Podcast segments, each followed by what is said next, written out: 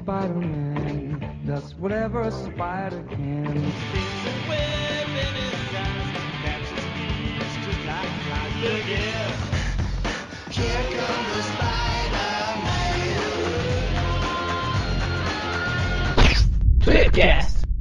Estamos começando mais um Tweepcast e hoje estamos aqui com a presença do aborrecente Maurício Engler.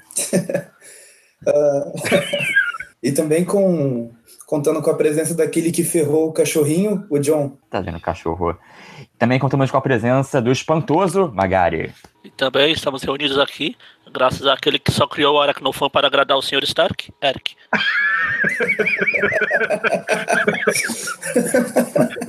ok. Até hoje eu não consegui. Mas, muito bem, e como vocês devem ter notado, nós estamos aqui reunidos para falar sobre o novo filme do Homem-Aranha, né? Homem-Aranha de volta. De volta, falei perfeitamente. De volta ao De lar, volta, né? de, de volta ao Sr. Stark. Homem-Aranha de De volta ao bar. De volta Muito ao bar. bem. Então, vamos começar a falar aí depois da. Eu ia falar vinheta, mas depois da música.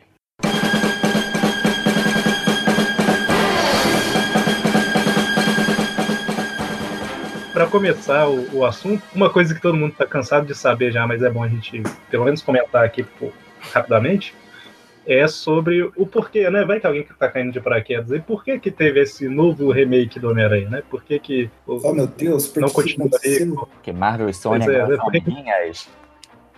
Pois é, né? Isso daí, a, a Marvel nos anos 90 estava quase falindo, vendeu os direitos para Sony, do Homem-Aranha, de X-Men e Quarteto para Fox, aquele negócio. E lá em 2006, por aí, ela começou a, a trabalhar nos seus filmes, né? E lançou em 2007, né? Homem de Ferro ou 2008? 2008. 2008. É, Isso não uns dois anos trabalhando no filme. E aí ela, a Marvel começou a entrar nessa área do cinema, né? Ela já estava bem das pernas de novo. Mas os principais personagens dela, né? Um dos principais, que era o Isso, Homem-Aranha. Ela tava bem das pernas. Ela tava bem das pernas, ainda bem que ela não tinha o professor Xavier. Mas ela, ela não tinha, né? Homem-Aranha, X-Men e tudo mais. A Sony, né? Era a detentora dos direitos do Homem-Aranha. E aí, até que em 2014, 15, dois- 12 Isso. foi o primeiro da mês e 14 foi o segundo. Em 2015 foi a. Sim, não, eu o acordo. É. É isso que eu ia falar. Até que em 2015 ela fechou um acordo com a Sony de não recuperar o direito- os direitos do Homem-Aranha, né? Mas poder usar o Homem-Aranha em seus filmes e emprestar um personagem ou outro dela pra Sony usar também. É mais ou menos isso aí. E a Sony usou bem. Aliás, usou demais. Não, o Ah. bem ela não usou, não. Ah, a Sony sabia exatamente o que ela queria. Ela quer um filme do Homem-Aranha que dê certo, e se ela quis, vai ter o personagem da Marvel no filme, ela quer ter o cara que faz um bilhão de dólares. Ela quer Robert Downey Jr. no filme, no filme dela. Que é o, o que fez mais sucesso nos filmes da Marvel, né? Exato. Tanto que a divulgação do filme é a cargo da Sony. E o Homem de Ferro apareceu mais na divulgação que no filme. É tipo isso. Mas enfim, é- é, em resumo é isso mesmo, né? Ela, eles fecharam esse acordo e para encaixar esse Homem-Aranha no universo cinematográfico da Marvel, foi necessário um novo Homem-Aranha com uma nova história, né? Porque ia ficar muito estranho os Vingadores não saberem que tem um cara que já enfrenta o crime há um tempão, que o jornal fala dele toda semana, né? Todo dia, já que é diário, né? É, e até assim também por outras contas, né? Que todo mundo falava assim. Ah, mas se ele já era Homem-Aranha em Vingadores, por exemplo, né? Todo mundo falava que queria. Todo mundo não, mas uma boa parte da galera falava que queria colocar o Andrew Garfield pra interagir com esses caras. E daí o pessoal falava, ah, mas se colocar ele, como que vai explicar a ausência dele naquela batalha de Nova York, né? Porque o Aranha sendo Aranha nunca deixaria de aparecer naquela batalha. Entre É, se fosse- também do, do universo fosse- da Marvel. Se fosse o Tobey Maguire, era fácil de explicar. Ninguém sequestrou a Mary Jane, pra que ele vai lutar? Ele tá Mas assim. Mas enfim, é- é, foi uma forma que eles conseguiram né, in- integrar esse Homem-Aranha no universo da Marvel, justamente na história adaptada, entre aspas, da revista Guerra Civil, né? Que o Homem-Aranha tem um papel importante. Então, Precisa, precisa me lembrar então é disso. isso, né? Para que caso alguém não soubesse por que do remake e tudo mais, foi por causa disso. E eu acho que antes de falar do filme, propriamente dito, a gente pode só comentar brevemente sobre o Guerra Civil, né? Até, ah, antes disso, O Aranha apareceu É. e roubou o, o escudo. Próximo. escudo. E Antes disso, eu quero falar uma coisa aqui que já deveria ter, ter dito. É que esse programa terá spoilers do filme, né? Caso você ainda não tenha visto. Oh, A gente deixou pra lançar ele um pouco depois, né? Mas, ou seja, uma semana e meia mais ou menos depois que o filme saiu, pra que dê tempo da, da galera assistir e tal, né? Então, se você não viu ainda e preocupa com spoiler, né? Não, não ouça por enquanto. Ou ouça, se você Mas o que eu ia quiser. falar é isso. Se você não liga pra spoiler. Mas então, é, em resumo, alguém quer falar bem brevemente aí o que que foi o Homem-Aranha na Guerra Civil, a apresentação dele, só pra contextualizar? A gente faz a versão certa primeiro ou a versão Magaren primeiro? Versão Magali, como assim? Ou a versão certa já é a versão Magali. Ah, basicamente, os Vingadores estavam em treta lá na, por causa do acordo de Sokovia, vamos assinar, não vamos assinar. Ou aquele negócio que todo mundo sabe, o Homem de Ferro montando seu time, Capitão América montando seu time, e daí eles começam a apelar para personagens que não são Vingadores.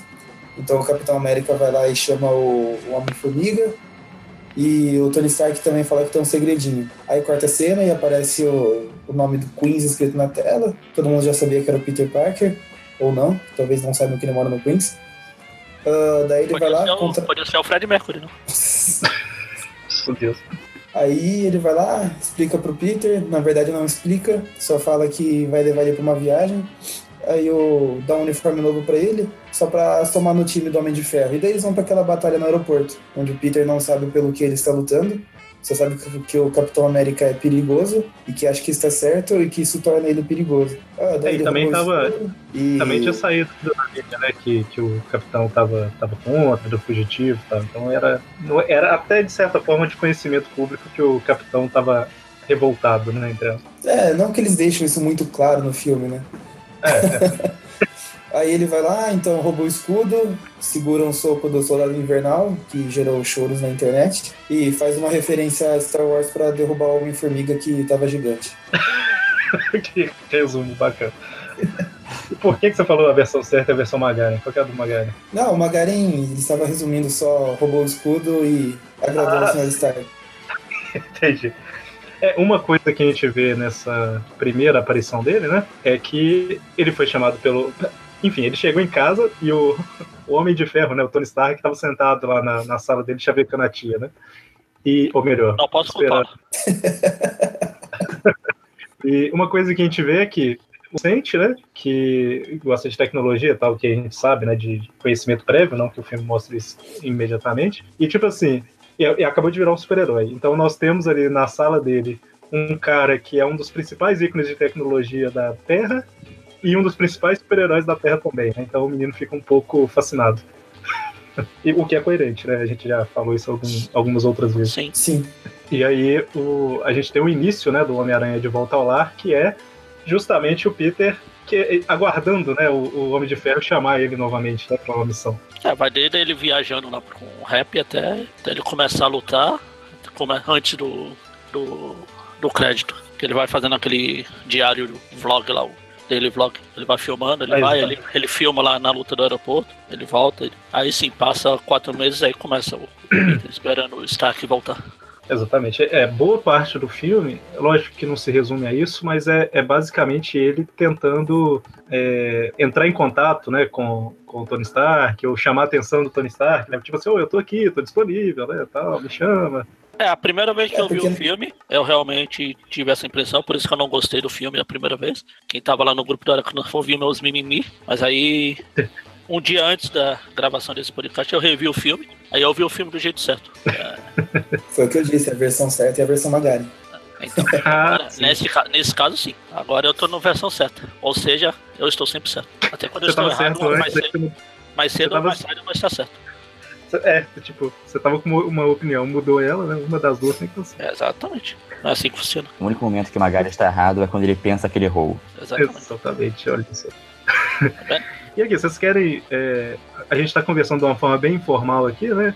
É, vocês querem organizar de alguma forma, tipo assim, primeiro vamos falar sobre, sei lá, caracterização do Peter no filme, depois sobre a presença do Homem de Ferro. Tanto faz. Ó, a gente vai falando conforme o filme vai avançando. É, é porque às vezes vai e volta demais, não sei, né? que eu, eu pensei em perguntar o que, que vocês acharam do, dessa versão do Homem-Aranha. É... Ah, então vamos pro tópico mesmo de ah, o Peter, depois o Stark, depois o vilão, depois os, os coadjuvantes. É, vamos, vamos fazer isso então. Vamos começar pelo, pelo Peter. O que, que vocês acharam dessa versão do, do Homem-Aranha? Uhum. Hum, eu, eu acho que ele encapsula bem a minha opinião do filme. Eu gosto de quase tudo nele. Eu acho ele extremamente charmoso, carismático, engraçado. Eu só acho que faltou um pouco mais de, de, de substância na hora de caracterizar de onde vem o heroísmo dele. Ah, sim, é. O, uma coisa que. É, é engraçado, vou até comentar já de uma vez aqui, é que eu comentei, assim que eu vi o filme, é como um filme participante do universo cinematográfico da Marvel, eu tinha achado um filme muito bom, mas a minha opinião, assim, analisando como um fã do personagem e tal, eu entendo que essa é mais uma versão do, do personagem, né? E assim, essa versão em si, é, eu não achava tão boa do Homem-Aranha. Porque não significa que eu acho que o filme é ruim, entendeu? Só que o povo entendeu falando assim, Eric ameaça diretor de morte pelo filme terrível lançado. Ou seja, ou seja a internet entendeu com aquele nível de coerência que ele já me É, exatamente. O pessoal foi até educado, mas foi mais ou menos isso que entendeu.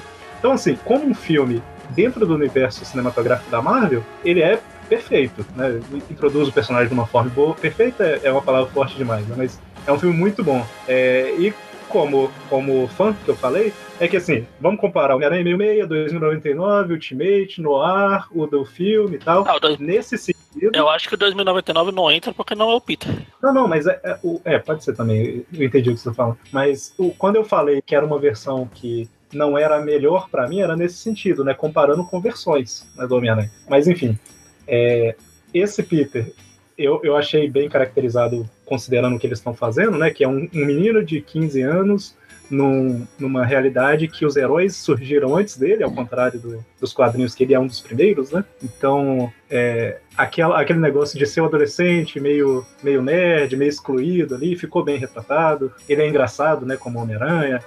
O azar do Parker persegue ele bastante. Então, assim, nesse sentido eu achei bom, eu gostei do. Assim, o Peter, Peter Parker. E como os Vingadores apareceram antes, por isso que ele quer entrar nos Vingadores. Uhum. Qual foi a equipe que apareceu antes do Homem-Aranha nos quadrinhos? Quarteto Fantástico, ele fez a mesma coisa, né? E foi, o que foi a primeira coisa que ele fez nos quadrinhos? Invadiu o prédio do Quarteto Fantástico. Era entrar no quarteto. Sim. A diferença é que eu acho que lá nos quadrinhos o Peter ele é um pouco. Eles tratam isso do Peter querendo entrar no quarteto como uma coisa mais patética. Tanto que o quarteto chega, cara, a gente não recebe salário. E ele, ele fica, quer saber? Não preciso de vocês até mais otários. Ele só quer ganhar dinheiro, basicamente. é o resquício, né, da personalidade dele. Eu estava aqui, estava aqui digitando uma matéria para mandar para um site amanhã. Eric Vinícius se contradiz e diz que o filme do Homem-Aranha é perfeito. é tipo isso. É, inclusive, é, é, uma coisa que a internet não perdoa, né? Se eu chego agora, por exemplo, agora não. No dia que eu fiz o filme, eu, fa... eu fiz o filme, que você fez escrevi o filme? sobre o filme. No dia que eu escrevi sobre o filme, eu falo assim: o filme não é tão bom tal. Aí agora aqui eu falo assim: olha, pensando bem, eu achei o filme muito melhor. Aí o povo fala assim: é um absurdo, o cara é incoerente, ninguém pode mudar de opinião nessa vida. Né? Indireto com o Magari? é, aconteceu com o Magari, né? Ele, pois é. Eu, eu não revi o filme. Tava falando antes que se a gente tivesse gravado. A gente tá gravando um domingo isso aqui.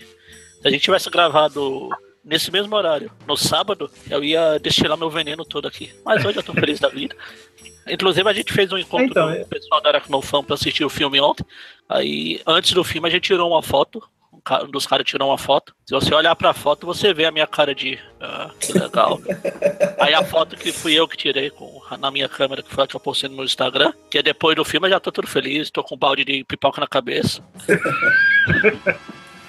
É, então, isso aí é uma coisa que, que eu tava pensando. É, a primeira vez que eu vi o filme, na verdade só vi uma vez, né? Não deixa de ser a primeira. Primeira vez que eu vi o filme, eu tive uma sensação. Pode ser que quando eu rever, eu já sei mais ou menos da história, né? Eu já tem algumas coisas que, assim que eu terminei de ver, eu tava pensando e agora eu já mudei. Pode ser que revendo o filme eu, eu tenha uma sensação melhor. Mas é, só voltando aqui do que a gente tava falando sobre o Peter, o que vocês acharam? Então, eu gostei, eu achei esse. Eu achei esse Peter. O que eu não tinha gostado do filme era a relação dele com o Stark, mas depois que eu vi o filme, eu vi que era completamente diferente, era o que eu tava reclamando. Que eu queria que fosse, e o filme era, e eu tava reclamando. Bom, idiota. Aí. Então, mas faz sentido ele dentro desse universo, ele como um adolescente querer se provar, falando, eu consigo fazer mais. Você não precisa ficar me fazendo de babá, cuidando de babá, tanto que tem o negócio do uniforme lá, que a, as rodinhas da bicicleta lá, o protocolo rodinhas, sei lá, é o que ele tá aprendendo. Eu não preciso disso, eu sou melhor do que isso eu posso provar. Tudo que é mostrado da escola eu gostei bastante, mas isso eu vou falar depois. Enfim, foi uma boa versão do personagem, coerente com o universo que ele está inserido e coerente com os dias de hoje. Não faria sentido o dia de hoje aparecer aquele Peter dos anos 60 aqui do nada. De cabelo escovinha e gravatinha. É, gravatinha, de óculos magrelo. Que é aquele, aquele adolescente lá, mesmo os nerds, aquele adolescente não existe mais. Ia ficar anacrônico. Eu acho que é essa palavra. É, era o da época, né? Aquilo o adolescente dos anos 60. Exato. Agora o adolescente dos anos atual é esse daí. Tanto que ele é chato, porque adolescente é chato. Aborrecente. Tá aí o Maurício que não me deixa mentir. Ah, quer dizer.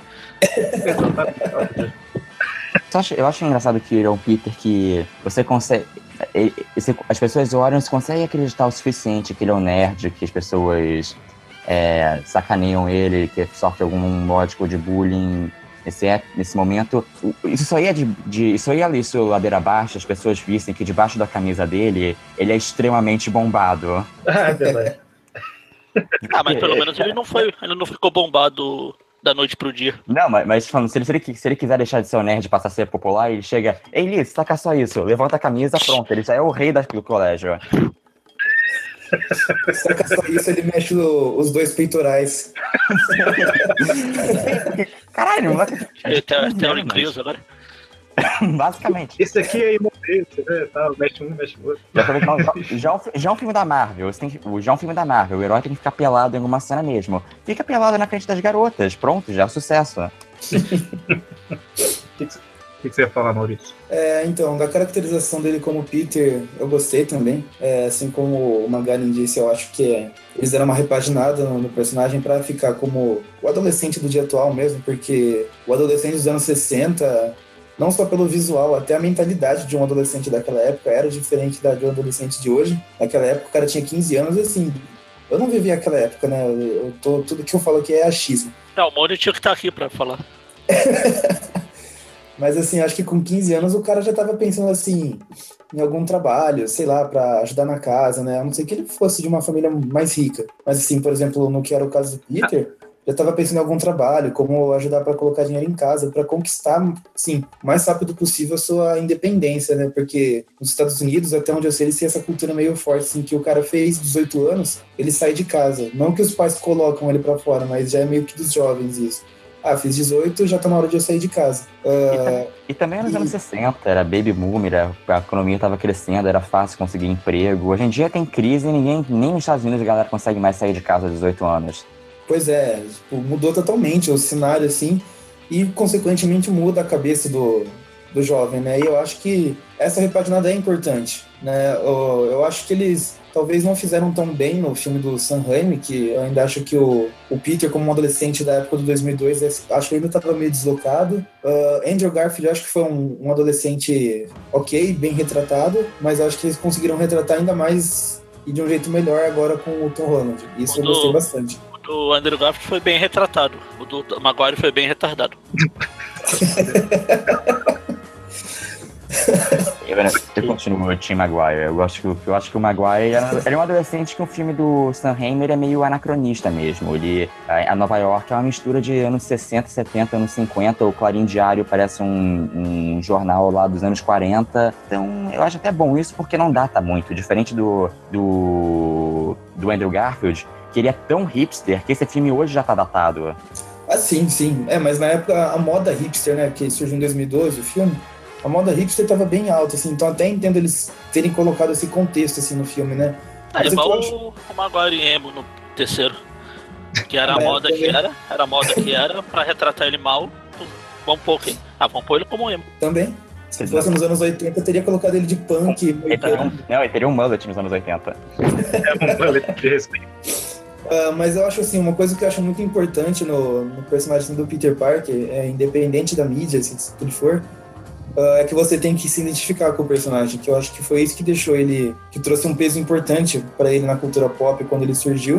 Uh, e eu acho que é importante você manter isso agora. Eu acho assim, talvez em níveis diferentes, mas assim, nos três casos, nas três franquias, não sei vocês, mas eu sempre consegui me identificar com o Peter Parker em algum ponto, sabe? Ah, seja por, pela insegurança dele, seja por, por estar tá extremamente preocupado com conseguir um trabalho e conciliar os estudos, todas essas coisas assim. E nesse Peter Parker eu ainda consegui me identificar com ele, apesar de ele ser retratado como 15 anos, uh, eu acho que eles conseguiram fazer assim, uh, que, com que jovens e adultos consigam se identificar com ele em alguma parte de suas vidas, sabe? E isso eu acho muito importante. Então acho que nesse ponto eles conseguiram sim, porque quando você é jovem você sempre quer que as pessoas confiem mais em você para te dar independência. É isso que ele está tentando conquistar nesse filme, né? Você vê que ele é atrapalhado, essas coisas assim, mas talvez porque ele queira cada vez mais conseguir a confiança do não do, do Sr. Stark, né? Ele quer provar assim, os heróis que estão ali na, naquele meio dele, que ele pode estar tá participando da equipe dos Vingadores também, né?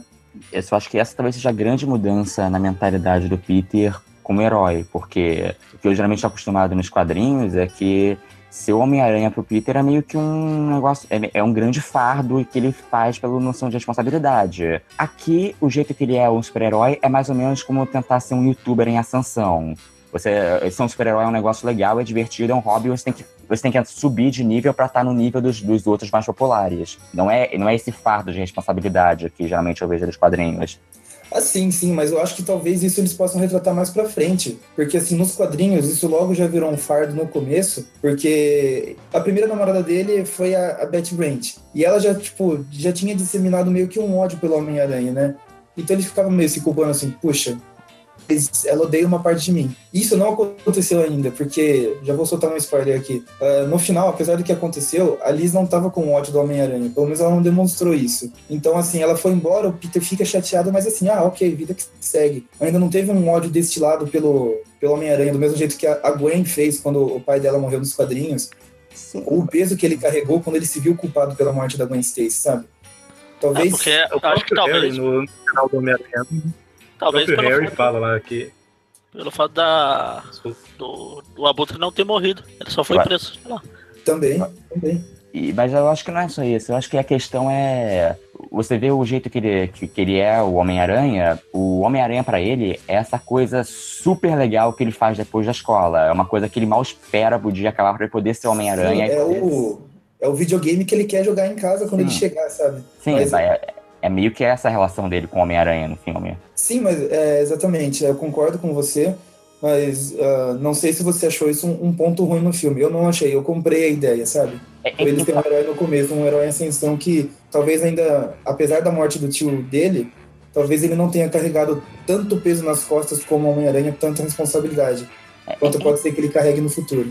Em partes, eu gosto. Eu, eu acho que é importante você ressaltar a parte divertida do Homem-Aranha, mas eu acho que o filme pecou um pouquinho é, em só, em si até um pouco despretensioso, até, até demais, porque é, é, até pensar que o arco do, de personagem do Peter no filme é basicamente ter que conseguir a aprovação do Tony Stark. É um negócio meio, meio bobinho até. O filme, é, o filme ele, por design, é feito para ser bem descompromissado. Mas eu acho que ele uhum. podia até. Ele podia se arriscar um pouquinho mais. Ah, que é filme. Que é, apesar de não ter mostrado, esse é um filme de origem, né? filme de origem eles não, eles não costumam se arriscar mais. É aquele feijão com arroz ali e. É interessante, é interessante isso que vocês estão falando, principalmente que o Maurício comentou, do fardo, né? Que nos quadrinhos não precisa nem falar, né? Mas é, nos dois filmes que, que. As duas versões que tiveram até hoje, né? O primeiro o, o Norman morre e ele fica carregando aquele fardo do pai do amigo dele ter morrido, e o amigo falando lá que, ah, Peter, você é meu único amigo, mas eu vou acabar com Homem-Aranha, aquele negócio, né? E no, nos do Mark Webb a gente tem a morte do Capitão Stacy. Nesse caso, eu acho que a gente ainda, ainda não teve alguma coisa assim, justamente porque pra, pra ter um clima mais, mais universo Marvel, né, que é esse tipo Vingadores, assim, mas e porque eu acho que talvez eles provável acontecer no segundo filme, sabe? Alguma coisa nesse sentido. Eu não me refiro nem só é, em, eu, em, relação ao, à tragédia pessoal de pessoas que morrem, mas eu acho só aquela coisa, aquela coisa, sabe? Você tem que ser Homem-Aranha e lidar com a sua vida pessoal e cuidar da sua tia e na hora que você vai ter que você vai ter que realmente conseguir o seu encontro, você vai ter que, sabe, impedir um bandido, isso vai ferrar sua vida pessoal, você começa a ficar neurótico, aquela coisa do Homem-Aranha mesmo, sabe? Como, tu, como tudo do, tudo do super-herói não dá certo pra ele. É, a gente já teve uma palhinha disso na parte do, do baile, né? Teve, mas eu acho que. que... Ele ia dançar com a Alice, e daí ele teve que deixar ela, assim, era o sonho dele dançar com ela, que ele estava gostando dela um tempo, mas aí na hora ele falou: não, eu preciso ir lá parar o vilão, sabe? Então, assim, teve uma pontinha disso já, mas é, acho que ela ainda não teve o peso que você queria, né? É, é que é uma versão bem leve disso, por exemplo, até, por exemplo, o, o bullying dele que ele recebe no colégio do Flash Thompson. Tá lá, mas não é uma coisa tão pesada, nada muito complicado. A vida dele, no geral, não é tão problemática assim. É, no geral, é até bem divertida.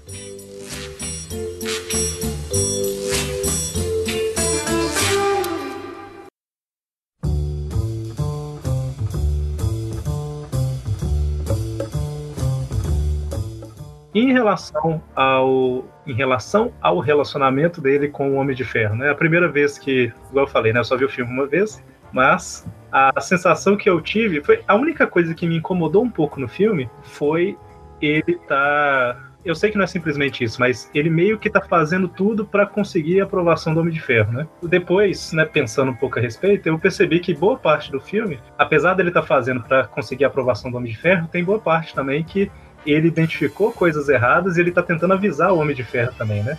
Não é necessariamente fazendo para conseguir aprovação apenas. Mas esse relacionamento, assim, que sempre gostei das histórias do Homem-Aranha, mas por ser ele sozinho resolvendo as coisas, né? E aí o, o, o, me incomodou um pouco o Homem de Ferro aparecendo, né?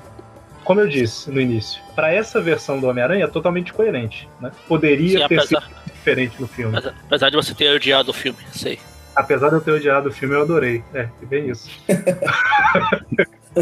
Mas eu não sei se, se fica. Se dá pra. Se fica claro o que eu tô falando, assim. Me incomoda, me incomoda um pouco essa versão do Peter procurando a aprovação do Homem de Ferro e tal. E no final percebendo que aí é mais que isso, né? Eu não preciso dos Vingadores, eu não preciso do Homem de Ferro, né? Eu tenho que ser um herói por, porque eu sou um herói, né? E não sei se fica claro que o que me incomodou um pouquinho foi o Homem de Ferro aparecendo demais porém eu entendo que isso é necessário para o filme.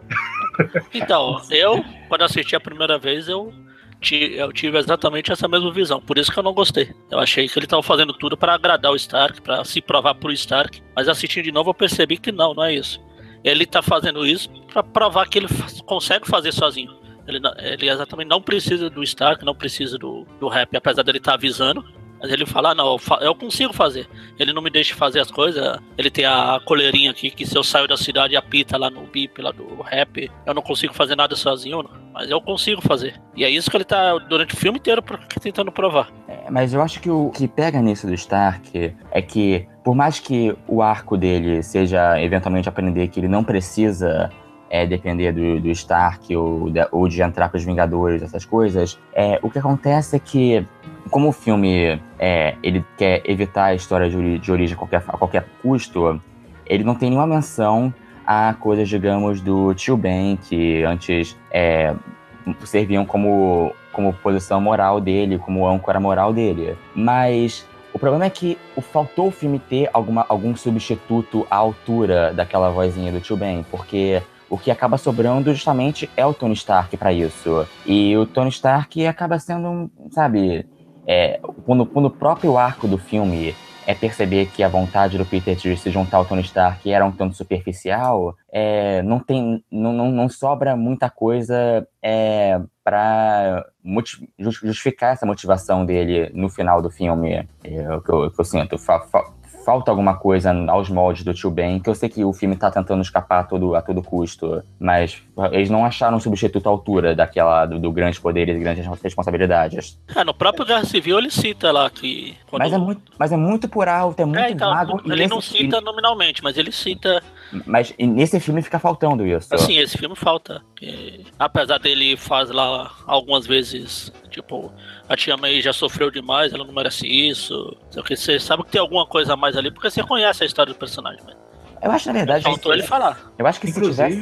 se tivesse. Eu acho que um, um tratamento no roteiro a mais que incluísse só essa lembrança do tio Ben e por exemplo, e no final do filme ele deixasse claro pro Tony Stark que é isso que de fato motiva ele e que ele meio que se perdeu nessa viagem de querer, sabe, se juntar aos Vingadores e ser um grande herói de sucesso, eu acho que corrigiria muito, muita coisa do arco do Peter, ficaria muito mais redondo, só com algumas falas é, inseridas aqui e lá. Eu, eu acho que até entendo também eles quererem fugir um pouco desse negócio de, de origem, tio Ben, essas coisas, mas assim, é uma, é uma base muito importante do personagem que você não pode simplesmente ignorar. Apesar deles comentarem assim, meio por alto, como vocês falaram, é, eu comentei um negócio no, no grupo essa semana que para mim eles perderam uma oportunidade assim muito grande de pelo menos mencionar o tio Ben e dar a importância é, que ele tem no, na vida do Peter na hora que tem a referência lá se esse for o meu destino. Porque é, ele, ele tá lá assim, preso nos escombros, todas aquelas coisas, naquele desespero, uh, e daí ele tem aquele momento que ele quase desiste. Se nesse momento ele só falasse assim, desculpa, tio Ben, a cena ia ter um peso totalmente diferente, cara. Eu então, acho que ia ter um, um peso, um rumo assim totalmente diferente na cena. Então, ele essa... ainda tem a importância do Stark lá para ele querer entrar nos Vingadores, mas para mim, cara, essa cena tinha que ter mencionado o tio Ben, sabe? Deixa eu só pegar uma carona nesse comentário seu. O, o Abutre tinha acabado de descobrir. Acabado não, né? Mas o Abutre já tinha descoberto quem era o Peter e tudo mais. Se o Abutre tivesse comentado alguma coisa sobre sei lá, mencionado a tia do Peter por algum motivo, sei lá, ou sua família por algum motivo, e o Peter estava naquela situação, um, um, pensamento do tipo, eu não posso desistir, eu não posso, sei lá, deixar a minha tia ter o mesmo destino que, que o tio Ben, qualquer coisa assim, sabe? Eu, tô, eu sei que eu tô falando, é, é mais um exemplo da, da mesma coisa que você, que você disse, né? Mas ah, sim, sim. aquela cena, ela realmente era uma cena boa para introduzir isso, porque até então é, a sensação que dá assistindo o filme é que o Peter nunca teve um tio que morreu, né? É. Sabe? Porque por causa das outras versões e tudo mais. Mas eles poderiam ter colocado, igual, igual você falou, mesmo que fosse um desculpe tio Ben, alguma coisa assim, mas não coloca o Stark falando, sabe? É, nem precisava colocar aquela vozinha é, clichê sim, falando com grandes poderes. Mas só ele falando assim, desculpa, tio Ben, eu falhei, alguma coisa assim, e depois ele recobra as forças para erguer aquelas, aqueles escombros. Ficaria melhor, daria... né? Ficaria melhor é, né, ser, ser uma coisa que partiu de dentro dele, de uma memória que ele tem e tal, e não do que o Tony falou com ele dois dias atrás, sabe? Um dia atrás. É, sim. Inclusive, é, nessa, nessa cena, eu acho que eu tenho que falar até porque, para mim, essa cena, ela não funcionou. É, eu, eu aprecio muito o fanservice de referenciarem ao Se Eu For o Meu Destino. É, quando eu fiz o meu vídeo das melhores histórias do Homem-Aranha, eu coloquei essa em primeiro lugar e eu acho que realmente é a história muito essencial do Homem-Aranha. É a minha mas... favorita também. Então, então, por que eu acho que ela não funcionou?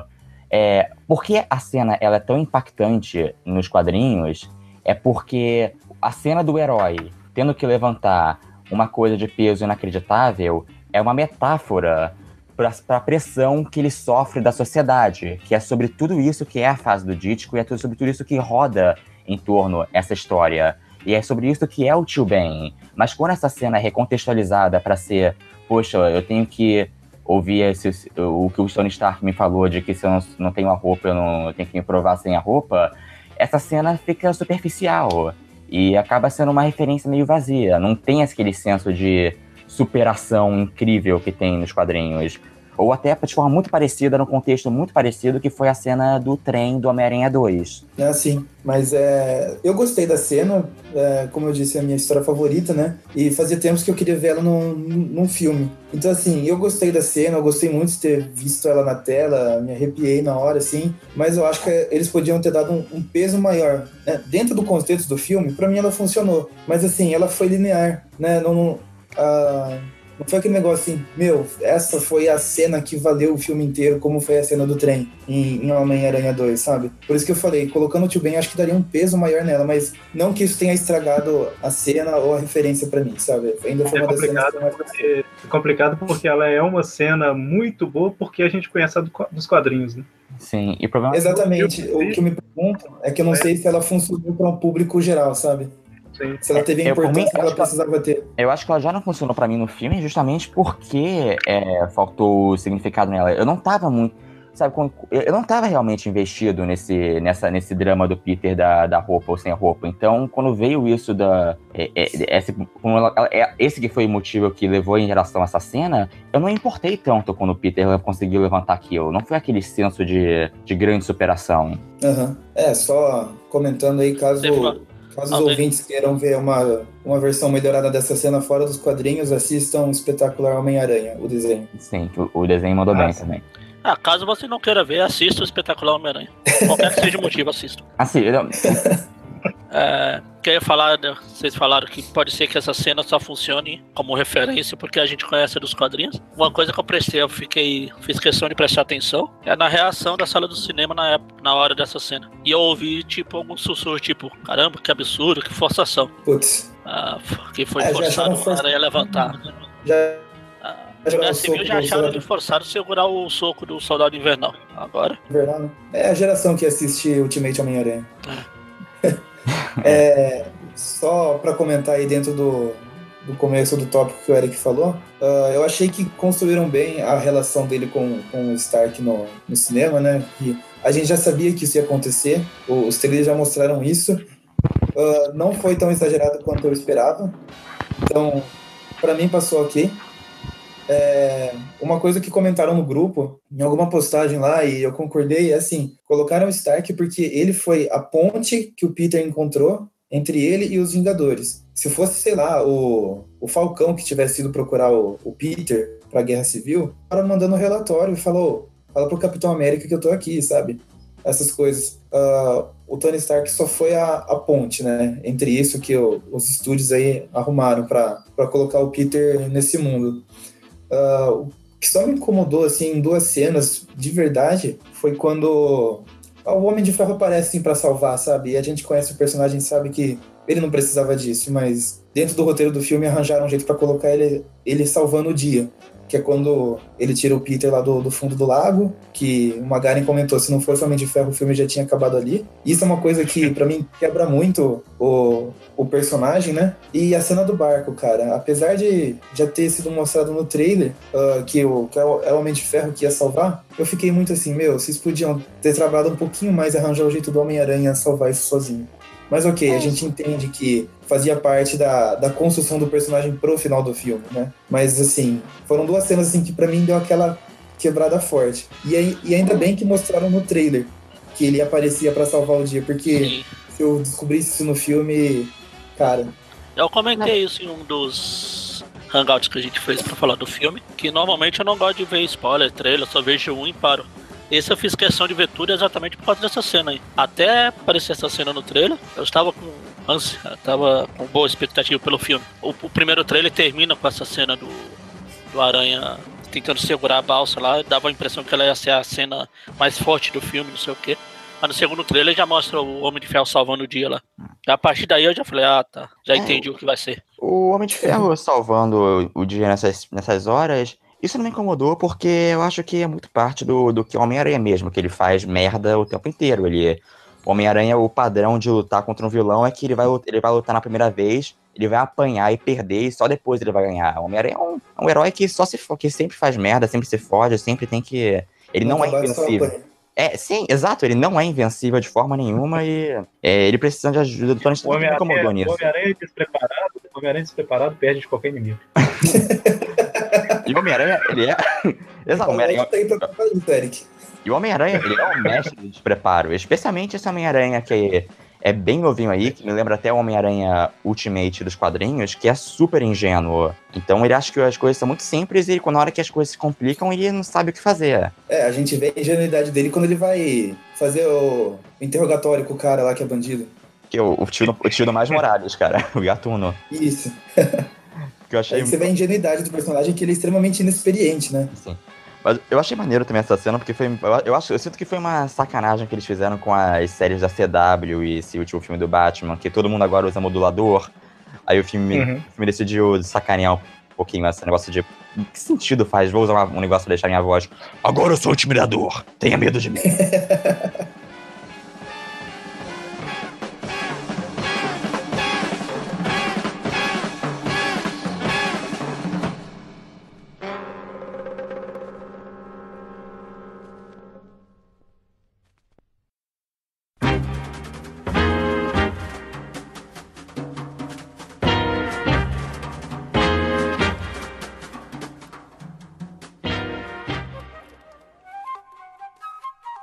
E o que, que vocês acharam do Abutre? Eu fiquei bastante feliz com o Abutre. Eu sei que ele é um personagem completamente diferente do Abutre dos quadrinhos, mas pelo personagem que eles construíram aí, eu acho que ele é um dos vilões mais fortes da Marvel. É, não só o melhor vilão do MCU, não, melhor, o que eu mais gosto. Não que seja muito difícil, que os vilões do MCU são tudo bosta, no geral.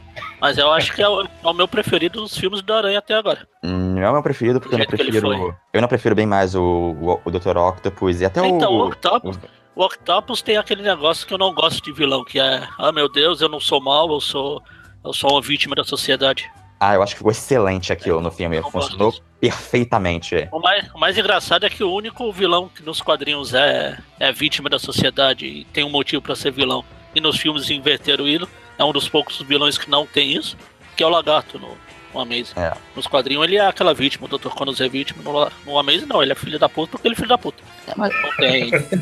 ah, mas eu gosto do Dr. Octopus porque eles tinham que fazer aquilo. Porque o Dr. Octopus, na verdade, é um vilão que.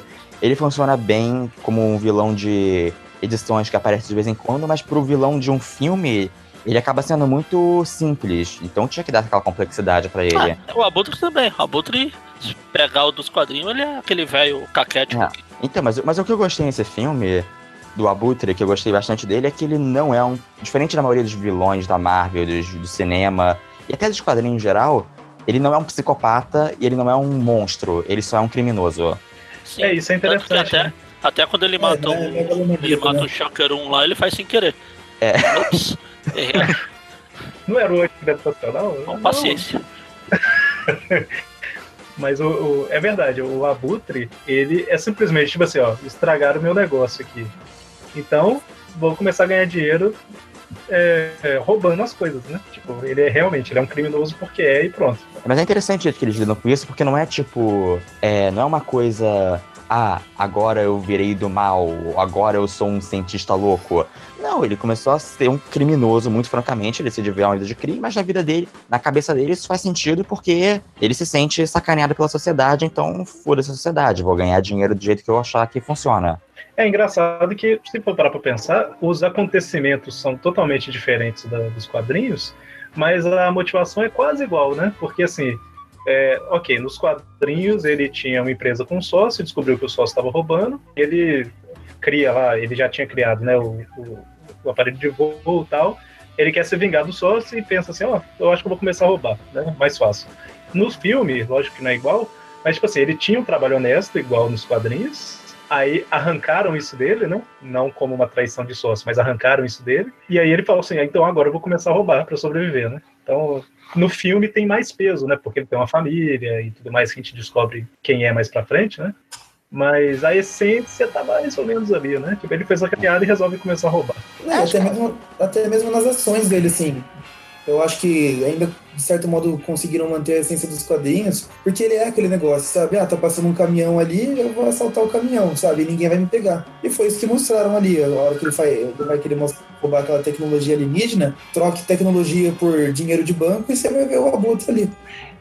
Eu só acho que mudaram muito pesado na, essência dele. A diferença clara agora é que se antes o talvez o elemento mais clássico do Abutre, quando você pensa no quadro dos quadrinhos, é que simplesmente ele é velho, ele é um velho caquético, que ele é um pai de meia idade, no máximo.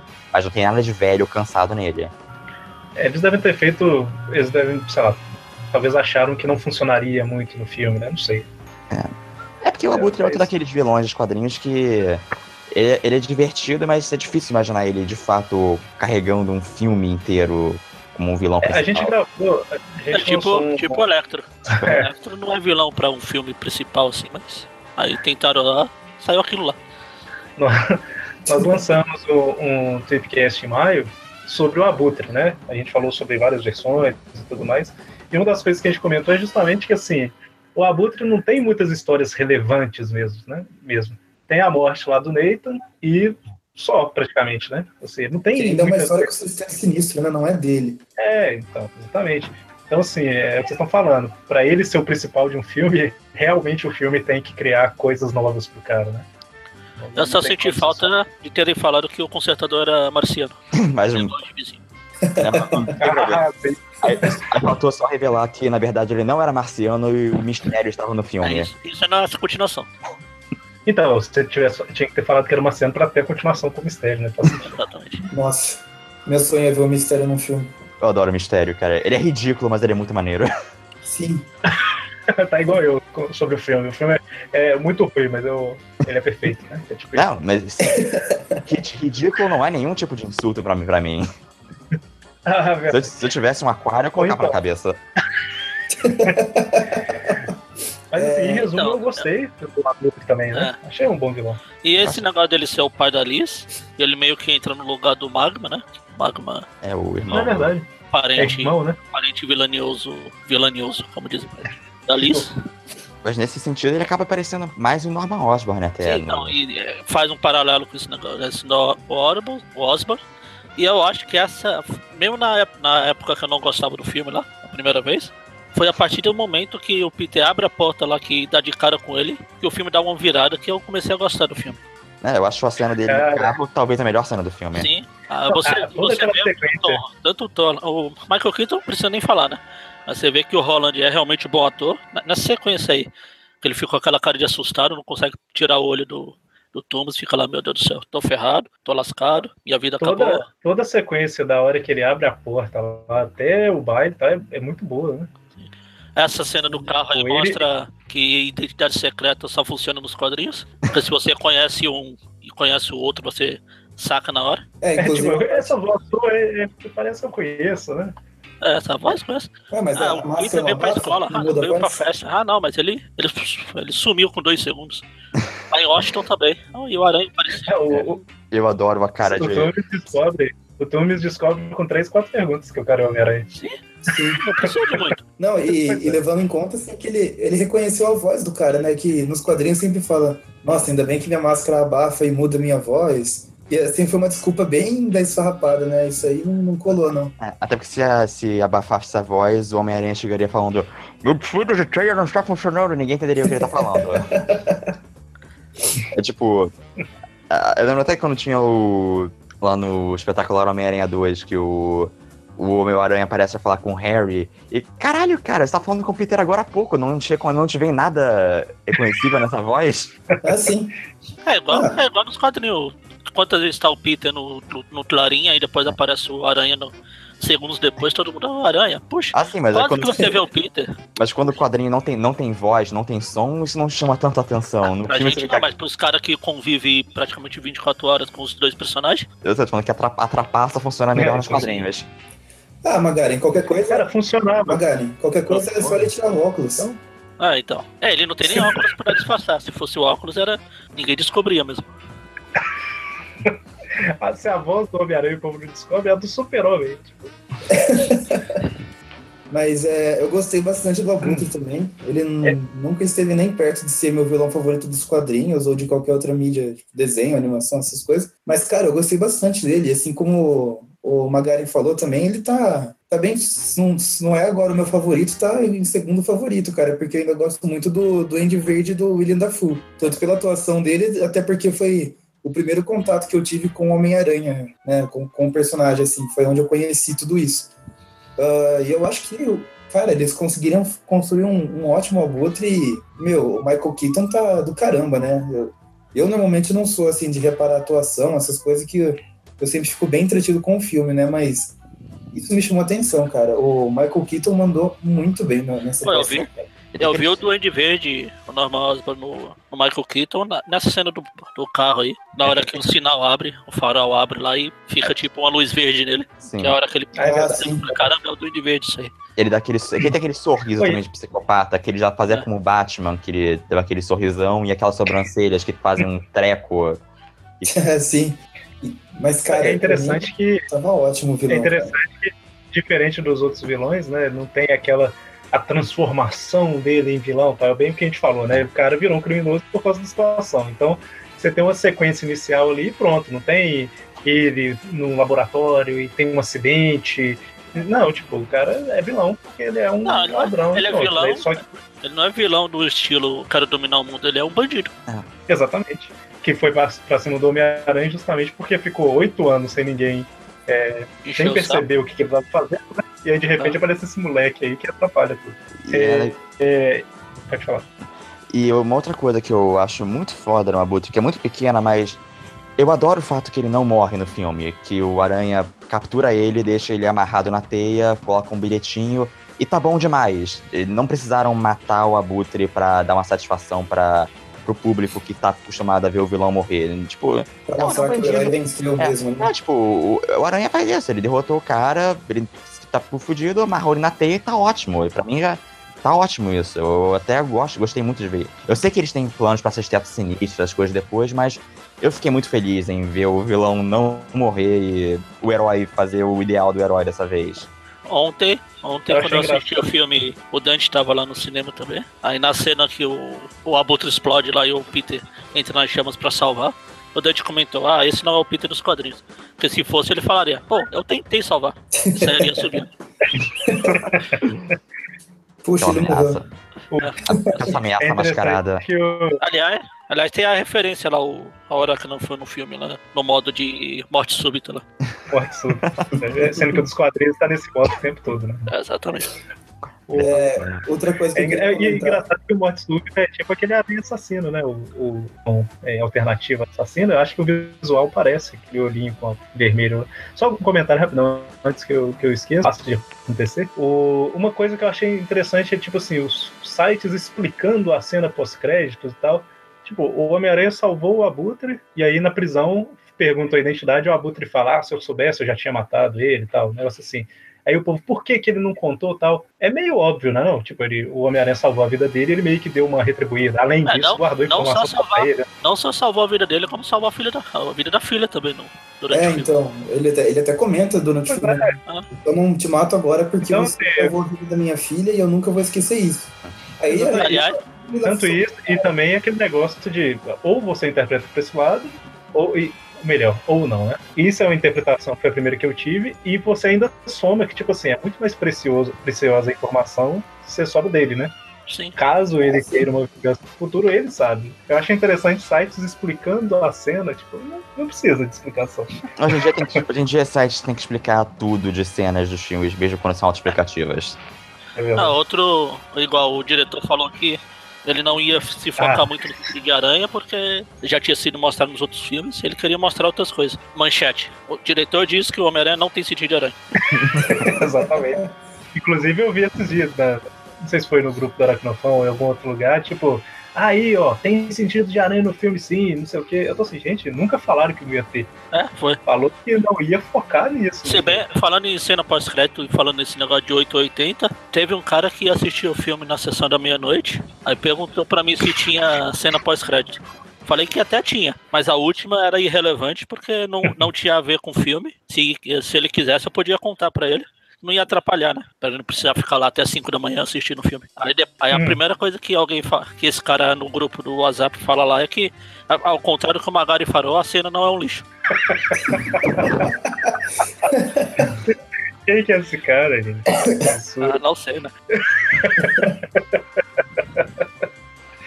Mas é bem isso. Eu acho que é legal a segunda cena. É, não, é legal, mas eu falei que se- é, dá pra contar sem que não ter ligação com o filme. Porque odiou. É, Se você quisesse ir embora mais cedo. é engraçado essas coisas, mas assim, é relevância zero, né? Assim, então, foi o que eu Não, é falei. relevante. cara. Não, o- Daí eu vejo a galera falando assim, é, não, porque foi a melhor cena pós-crédito da Marvel. Aí eu fico, Não, ele- não foi. Não, vale pela trollada. É, foi, pô, tro- né? Foi igual o que eu com- comentei ontem. Foi igual no filme dos Simpsons lá, o Homer fala, "Ah, que bosta. A gente vinha assistir um filme que a gente pode assistir em casa no cinema. A gente é tudo idiota. Eu, você, você e você. Aí aponta pra gente. assim.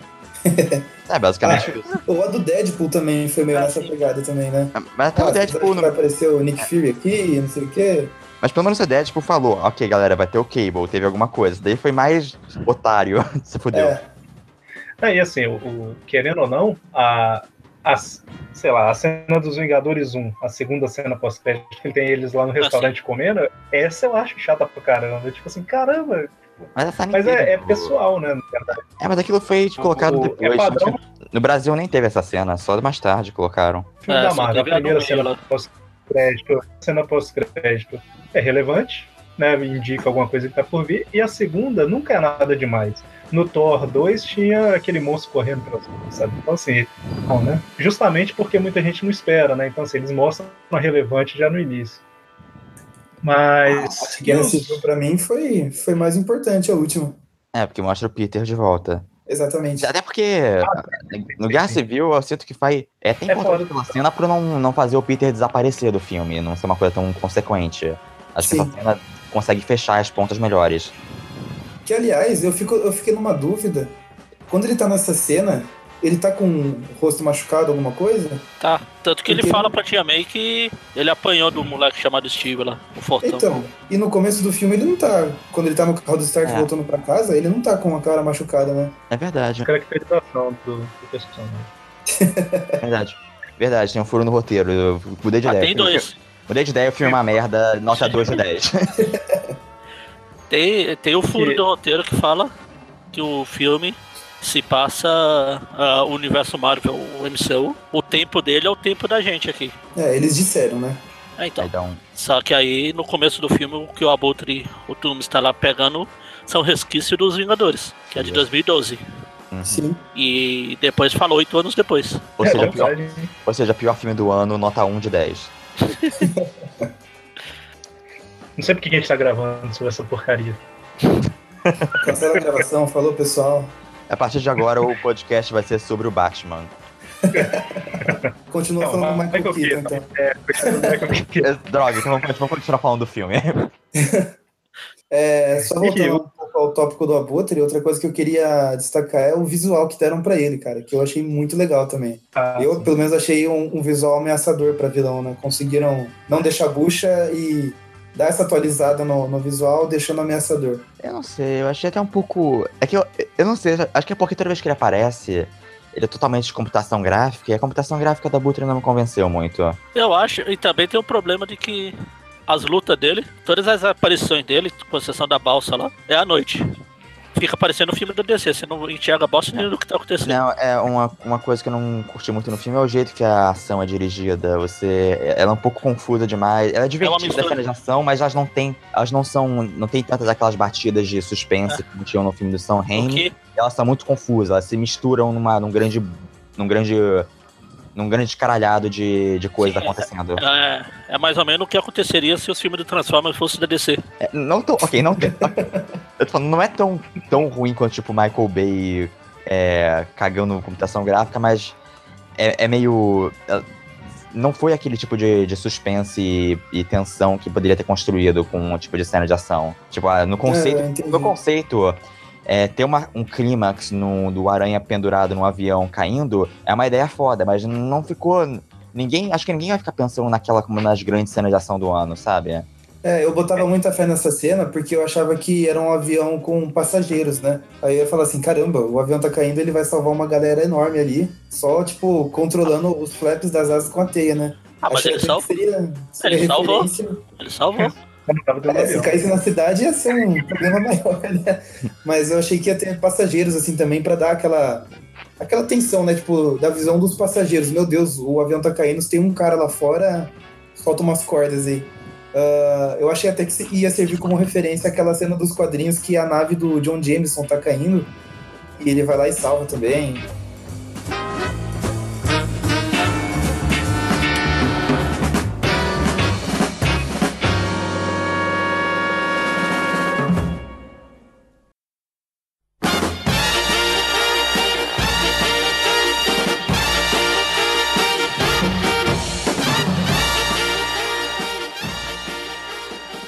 Aqui, sobre os coadjuvantes. Gank, Gank o É Ned. É, o Ned. Te Amei, a Gwen que não é Gwen, a Mary Jane que não é Mary Jane. O que, que vocês Não. acharam da galera? Na verdade, eu, dos coadjuvantes, eu só achei útil a Liz, o Flash e o Gank. Ned? Porque. A Tia May? Ah, Tia May quase não aparece, tá lá só pra todo mundo Só- falar só que um ela é bonita. Sobre ela. É, que É isso que eu ia falar, só um comentário sobre ela. É, dois comentários, na verdade. Primeiro, que eu acho que ela conseguiu transmitir uma, o papel da tia, né? De, de uma forma legal. Mostra que ela tá preocupada com ele, tá não igual dos quadrinhos, que é um absurdo, né? Mas mostra. E outra coisa que eu achei interessante foi. Todo mundo ficava falando que ela era bonita, e eles mostram isso no filme, né? tipo, o Garfon dando alguma coisa a mais pra ela. Eu achei isso interessante, né? Sacadinha.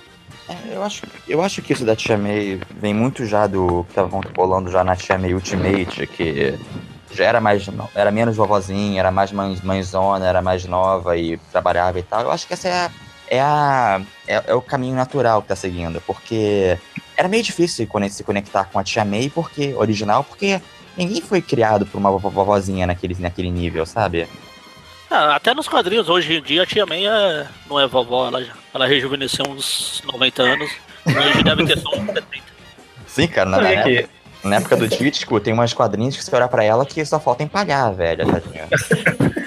Mas aqui, a Marisa Tomei, ela tem 52 anos. E o Peter ah, tá do, do, filme teria 15. Vamos colocar que ela tem 50.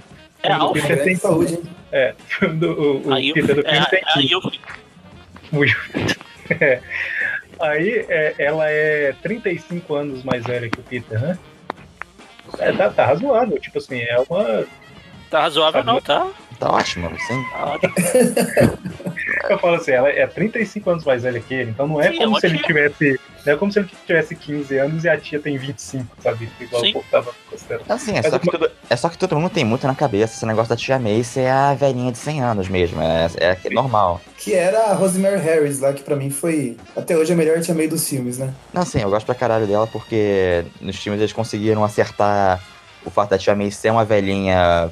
Uma velhinha bonitinha e tudo mais, mas também ser o apoio emocional do Peter. É, o que ela não é. era nos quadrinhos, ela só era uma velha chata. E você vê que a relação dele, dela com o Peter é bem aquilo. Ela é uma, uma senhora vai, que ganhou esse filho, que é o sobrinho, e cria ele sozinho e faz tudo pra ajudar. Tanto que na cena que ele tá se preparando lá pra festa, eles dois ficam ouvindo um vídeo tutorial de, da nó de gravata, Eu achei muito foda aquilo, porque eu. É, eu ela ensinando, Eu me identifiquei, né? Então não é, não é como se tivesse um cara pra ensinar tudo isso pro Peter. Ela tá lá, sobrou pra ela, vamos fazer aqui o melhor que eu posso. Exatamente. E eu te interrompi, Magara, hora que você começou a falar dos coadjuvantes pra falar do Tia Então. May. O que, que você. A tia May, eu achei isso não é nada muito interessante, muito relevante. Acho que vão explorar mais na sequência, já que termina com ela É. descobrindo a identidade do Peter. Pô, que é uma coisa, então, basicamente todas as Tias Mays do cinema descobrem a identidade do Peter. Sim.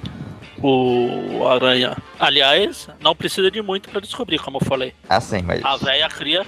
Tanto que a tia May que vale dos quadrinhos, ela descobriu porque viveu muito com o Peter e somou dois mais dois. E também encontrou o Peter todo ferrado na cama com o uniforme da Ah, Homem-Aranha. eu, tô Isso- fal- eu estou falando a tia May que vale. Que é a que morreu, a que morreu na, na saga do no- clone. Da saga do clone. Ali, até ali a tia May que vale. Ela descobriu exatamente por isso, porque ela. Bom, eu, eu, vivi, eu vivi com você aqui 800 anos. Se eu não descobri, se eu não soubesse que você era o Aranha, eu seria uma velha mais idiota do que eu já sou. a Lisa, eu acho que é a mocinha que menos tem destaque, assim, principal nos filmes. É. Eu gostei disso, porque todo mundo sabe minha opinião sobre romance. Porque, e o Peter Você não tem coração. Exatamente. Es- Espero continuar assim. O. O Aran... O Flash, ele é diferente dos quadrinhos, mas a. A relação dele com o Peter é a mesma, principalmente do começo, ele tá lá pra ser sacaneado, pra sacanear o Peter. Não é batendo, não é bullying, mas é fazendo piada. É, é uma forma de bullying, como o pessoal fala. É, a, a- a oportunidade que ele vê de dar uma humilhada no Peter, ele abraça, né? Sim. A única coisa É, que e você vê que é com o Peter espe- especificamente, né? Tipo assim, não é que o cara zoa todo mundo, né? Ele tá zoando o Peter, igual o Flash porque- dos É porque é diferente, porque o Flash desse filme, ele não é o atleta marombado de antes. Ele é. O, o que meio que deixou. Não deixou muito claro, mas parece que esse colégio que o Peter vai no filme é meio que um colégio especializado pra É gente. pra, gê- pra, é pra gênios. É, e o Flash, ele parece que é o cara que vem de uma família com dinheiro, por isso que ele tinha um carro e tudo mais, então ele tá lá por isso, tentando se provar como inteligente, mas ele é meio burro, então ele acaba sendo frustrando com o Peter Parker, então vai sacanear ele pra, pra meio que se vingar. Sim. E eu gostei dessa relação. Apesar dele não ter nada a ver. A Beth Gwen lá, ela tá lá só pra dizer, ah, a gente colocou uma Gwen aqui, mas é a Beth, chupa. E, e ela tá no jornal. ela tá no jornal do colégio porque não tem Clarim Diário por enquanto. Exatamente. Cara, o- aquele- aqueles jornais lá, tá- eu tava achando muito engraçado as montagenzinhas, sabe? Tipo, bem coisa de escola mesmo. É, eles usavam Comic Sans pra, pra chamar a notícia. E a Michelle eu achei uma personagem bosta. E Pois aí, no final, tipo, ah, É. me chama de MJ. foi a coisa É. mais desnecessária do filme. Foi. Ah, é, Vamos jogar. Cara, eu gosto da caracterização dela. O que me incomoda é o fato que ela não serve pra nada no filme. Ela é só Não, perso- Ela é uma personagem de basicamente. Ei, galera, fica de olho no, pra mim, de- em mim no próximo filme quando for importante, tá? É tipo é, um- isso. é aquele personagem que só existe pra, pra continuação. E que eu achei que até uma meta, porque na minha cabeça, antes de ver o filme, eu já meio que apostava que ela ia ser Mary Jane mesmo, mas eu achava que ela ia ser o par do Peter no, no baile. E ela ia fazer a transformação, tipo, ela ia aparecer bonita e falar. E aí, gatão, você tirou uma sorte grande, sabe? Que eu acho que essa seria uma coisa Mas que. logo na primeira cena ela já deixa bem claro que ela não é desse tipo de garota, né? Ah, mas sei lá, acho que daria um. Daria um. Daria um propósito no personagem dela no filme. Ela, aí ela se encaixaria na trama. Porque fora isso, ela tá jogada. Só eu existo ficar de olho de mim na continuação. É, tanto que o boato que eu tinha antes é que o Abutre seria o pai dela, né? Por isso que nunca falava o sobrenome E o- dela. E o. O Gank. Tá, o Gank eu achei legal. Ele rouba o filme. O filme várias vezes. A relação dele com o Peter achei legal. Aí toda a cena, eu quero ser o cara na cadeira, aí no final, é, o cara na cadeira, ele girando lá. O que, que você tá fazendo aqui? Eu estou vendo pornô. Cara. O, e ele, é le- pra quem não sabe, a gente tá falando Gank porque no- nos quadrinhos Ultimate, né, do com o Miles Morales, tem o Gank, né, que é, o, é praticamente o mesmo É personagem. o mesmo personagem, não tem nada a ver com o Ned Leeds dos quadrinhos. Ele é o Gank porque ele é o, é o japonês gordinho que é melhor amigo do Homem-Aranha. Eu falei, comentei dele. ontem no, no cinema, falei que aquela inteligência artificial lá do, do uniforme do Aranha, ele podia ter chamado ela de Lila, ou Laila, como prefiro. Sim, eu achei que quando ele pensou no nome pra ela, Ah. queria pensar no nome pra ela, eu achei que, que ia ser Laila. Ah, Daí eu ah, fiquei, afinal, ele já, ele já roubou o amigo do Miles, ele pode roubar a, a inteligência do Miguel lá. Era. Eu fiquei pensando achei engraçado caramba, a cena que- uma referência do 2099 no filme, mas não. Eu achei engraçado. Aí que eu chamo de Ana Maria, né? Faz referência ao superior. É, eu achei engraçado a hora que ele tá preso lá no, no armazém, né? Que ele faz de tudo, né? Tipo, pensa que passou horas, pergunta quanto tempo passou? Ah, 37 minutos, sei lá. Aquela- Aque- Eu falar que eu tava até meio revoltado com esse lance todo do uniforme cheio de, traque- de- cheio de coisas de tecnológico de Stark, mas essa cena foi tão legal do jeito que eles exporam o personagem do Peter que eu perdoei tudo isso do uniforme, só por essa cena. Então, o que eu gostaria pro, pra sequência, é, adiantando um pouco aqui, que talvez a gente vai falar isso no final, é, eu queria um uniforme não tecnológico na sequência, sabe? Tipo, não que seja problema, funciona, mas é, acaba sendo uma, uma muleta pra ele, sabe? Tipo assim, eu É, acho alguma- algumas coisas que ele fez ficou meio que fácil demais por causa do uniforme, sabe? Sim, E Sim, aí, sim, sim. na hora que o, que o Homem de Ferro pega de volta e tal, aquele final ali dele falando que tem um pacotinho, né? Tipo assim, pra você, PS, Tony Stark lá, eu pensei assim, não precisava, né? Então coloca de pano, sei lá, porque o legal do Homem-Aranha é justamente a, a constante superação que ele tem que ter pra resolver os problemas, né? E o uniforme do jeito E aí, que tá, você tem 500 combinações de teia, sabe, que aparece, então você, ah, quê? Ah, mas foi legal porque a teia elétrica me fez lembrar do jogo de Play 1. O que tinha, teia de fogo também. Teia de fogo, teia de gelo, teia Na elétrica. verdade, na verdade, parece muito esse negócio da das teias e do uniforme tecnológico. Tá parecendo muito o que tá sendo agora na Amazing com o- a nova Sim, Marvel sim. do Aranha, o Aranha Milionário aí, que tem esse uniforme que é mais ou menos isso mesmo. Não sei do que você tá falando. É que eu acho que poderia ter vindo, sei lá, pode até ter isso no próximo filme, mas eu acho que seria mais legal se fosse algo que partisse dele, entendeu? Ah, mas você vê que é ele que cria a teia. Tem uma cena lá dele fazendo o fluido de teia lá. Não, não, sim, sim, o fluido sim, o fluido sim, né? É, mas eu É entendi. É, verdade. que, é que a graça do Homem-Aranha realmente sempre foi a graça que, na verdade, ele é um cara normal que pega uma fantasia Sim. e vai para ele vai pra, pro pau assim, com os poderes que ele tem. Ele não é, É, o, ele não é o, no, ele não é o Homem- Batman ou o Homem de Ferro. no Amazing 2, que mesmo com todos os defeitos do filme, tem uma hora lá que ele vai enfrentar o Electro, ele, ele muda a teia dele pra ficar tipo um É, e isolante, pra poder pegar o Electro. E é ele que faz lá. Não, e, e assim, pensa, o cara já tem superpoderes, tem velocidade, tem o sentido. Não, não, não tem sentido de aranha, né? Segundo o site. tem o sentido de aranha, gruda na parede, não sei o quê, e ainda tem uma armadura do Homem de Ferro em pano, sabe? Tipo, o cara é indestrutível, né, no universo. Marvel. E, e também realmente cria esse dinheiro negócio ainda. E cria esse negócio do drama que realmente não faz muito sentido pensando, tipo, Quando ele chega, ai, senhor Stark, por favor, sem a roupa eu não sou nada. Peraí, como assim você não tem nada? Você tem É. superpoderes de aranha. Você não foda-se a roupa, você tem superpoderes. Quando ele foi escolhido, ele não tinha roupa, né? Inclusive.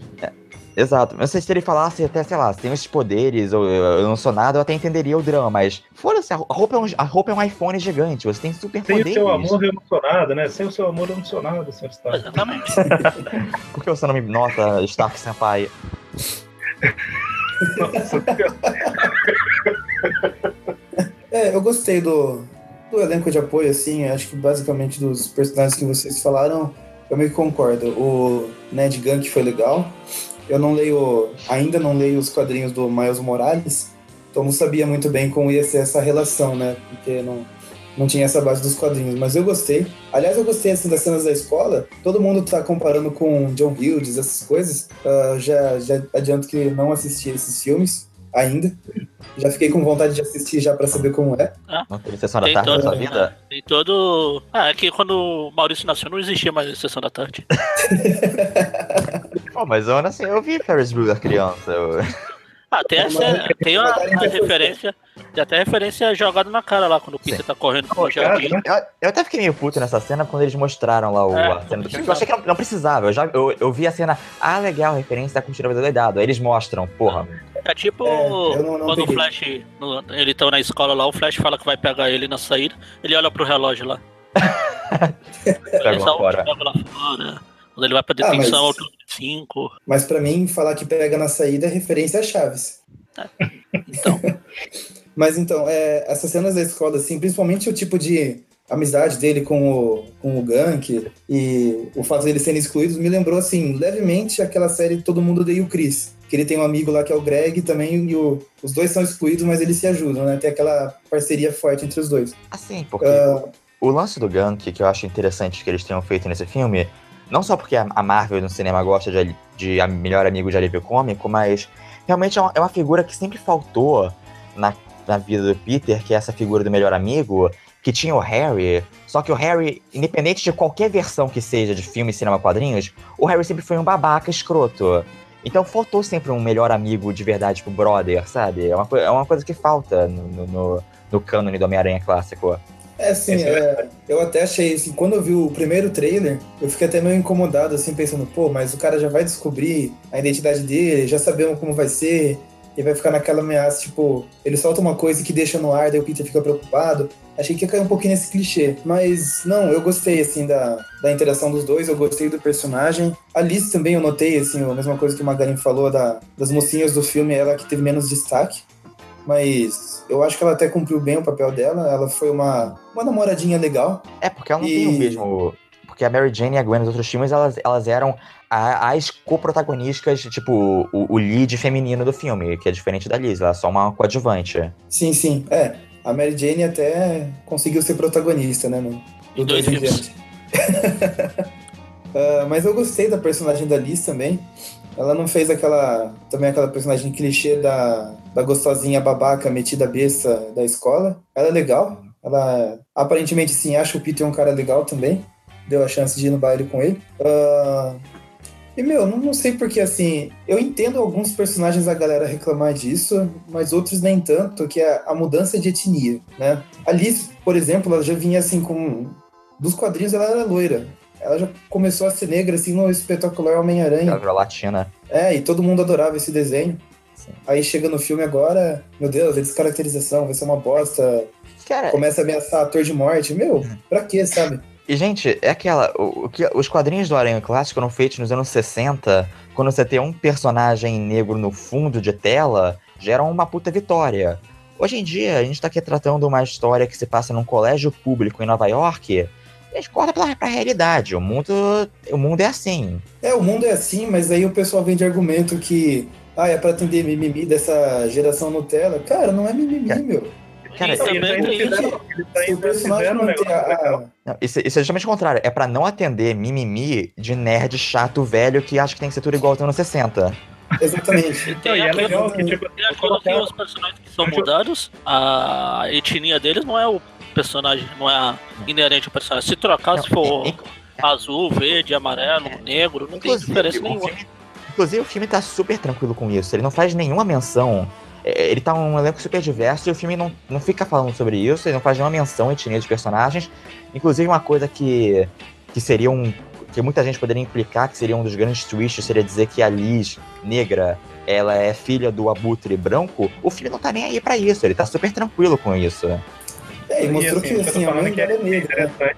Sim, o Sim. filme não faz nenhum, nenhum alvoroço com isso. Diferença, é diferente de você mudar uma etnia da Liz, do Flash, que não influi nada ele ser loiro, branco, azul, amarelo, de que você mudar, por exemplo, um Pantera Negra, você colocar um branco, colocar um asiático pra ser o Punho de Ferro. Que isso, a etnia dos personagens tem a ver com a história do personagem. Sim, a etnia conta no caso, né?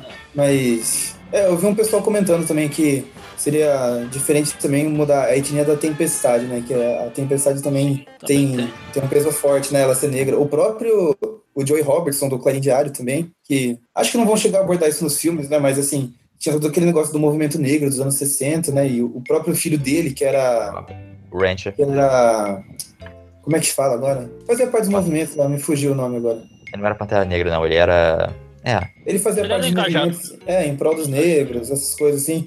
Então, assim, né, nesse ponto, a etnia conta bastante pro personagem. Mas, assim, o fato do Flash Thompson ser um loiro gigante 2x2 atleta ou ser um, um indiano que implica com o Peter, cara, pra mim não muda nada, cara. Era mais porque eles mudaram. Tipo, antes eu até fazia. Eu acho que fazia muito sentido no antigamente, quando o Flash ser o loiro grande gigante, porque ele era justamente esse grande símbolo do privilégio, sabe? Ele era o cara de origens meio é, europeias clássicas e tudo mais, era mais popular por isso. E o Peter Parker do Steve Ditko e do Stan Lee tinha até uma conexãozinha meio com uma herança meio judaica, então fazia muito sentido. Mas hoje, como você mudou isso tudo pro Flash sabe, é um tipo de bullying completamente diferente, cara, não faz, não, não tem mais sentido isso, né? Exatamente. E de É, que adianta fora- manter um Flash fortão que bate no Peter e ele não serviu pra nada no filme, tipo o Flash do, do Remiverso lá. Mas o Flash Inverso foi perfeito, foi o, aquilo que ele era, era o bullying daquela Então. cena. Dá uma cena, não tem nem fala direito. Personagem mais É, genérico que isso não é. É, mas ele era genérico É, antes também, o filme do Sam Raimi... o que o que o Magari tá falando é isso, assim, ele. é, lá ele era perfeito, mas não faz diferença pra história, entendeu? Então, é, ficar preocupando demais com um cara extremamente bem caracterizado, igual os quadrinhos, e o cara nem faz diferença pra história, assim, sabe? Tipo, não, não faz tanta diferença. Então, eu entendi o que, que- que vocês estão falando. Inclusive, a, a Liz Negra, é, eles estão. É tão assim de. É normal ela ser negra que ela é a, a, a menina principal da escola, né? Normalmente todo filme, independente de adaptação ou não, a negra, se ela for rica, ela é amiga da patricinha principal, né? Que é a loira. dela, tipo. É, então, assim, é interessante isso, né? Colocar uma negra como a menina principal da história e nem citam isso de, de ser negra, né? É interessante, não- porque isso é não ter preconceito, né? É, exatamente. É, flui de uma Não é forma pra preencher natural. cota, né? né? É, não é pra preencher cota ali, tipo, ah, no canto tem um negro. Não, tipo, ela tá no meio e é normal. Flui de uma forma natural. E a Zendaya, que é a Michelle, é aquilo que vocês falaram, né? Não fede nem cheira. A única coisa que eu acho que ela já meio que suspeita quem o Peter é, se já, se já não sabe. Eu não sei se ela suspeita, mas ela tem, uma, Mas- ela tem uma crush no Peter que ela não revela, basicamente. É, aquele negócio, eu te amo, mas eu te odeio, né? É. Basicamente. Ah, mas assim, também não fede nem cheira e colocar, falar pra ela, ah, pode me chamar de MJ, também foi meio desnecessário, mas vamos ver como vão desenvolver isso aí. Por mim, eu- o problema é que isso, isso cria muito flashbacks do, do Cavaleiro das Trevas ressurge lá do Ah, meu nome é Robin de verdade. Tipo, Uhum. eu- Não, Isso aí, assim, detalhe que não falou que não falou que ela é Mary Jane, só falou que as iniciais são MJ. Ah, mas é, é isso. é É isso que eles querem passar a ideia. Inclusive, eu acho que o que eles ter feito, já que era pra ter, ia ter que ter essa cena mesmo, cara, então nem chama ela de Michelle, porque as pessoas chamam ela de Michelle, só, só, só- ela só tem um nome na metade do filme, que o cara chega, e aí, Michelle? Porque antes, deixava ela ser um personagem sem nome mesmo e revelava no final, já que ela basicamente é a personagem esquisita que não interaja com ninguém mesmo. Não precisava chamar ela de nem ter nenhum Não. nome. Podia fazer tipo o que fazem no Chaves, né? Toda vez que o Chaves vai falar o verdadeiro nome dele é interrompido. É, É, é basicamente isso. Eu tava pensando, eu, eu, quando eu vi o filme pela primeira vez, eu tava começando a pensar nisso. Eu tava achando que esse negócio de Michelle nem ia ter Michelle, que isso era o nome que eles inventaram, porque. Pra, pra, pra despistar as pessoas, porque até a metade do filme ela é uma personagem sem nome. Eles só falam, só chamam de Michelle ela uma vez, o cara lá, o professor, quando ela tá no, lá no monumento de Washington, no obelisco, ela, ele chama ela de Michelle lá, e lá no final do filme chama ela de Michelle de novo, ó. Fora isso, você podia não chamar ela de nada e no final, ah, meu nome é Mary Jane, foda-se. É, já tá melhor que o Venom, que nem de Venom foi chamado em Homem-Aranha 3. Totalmente.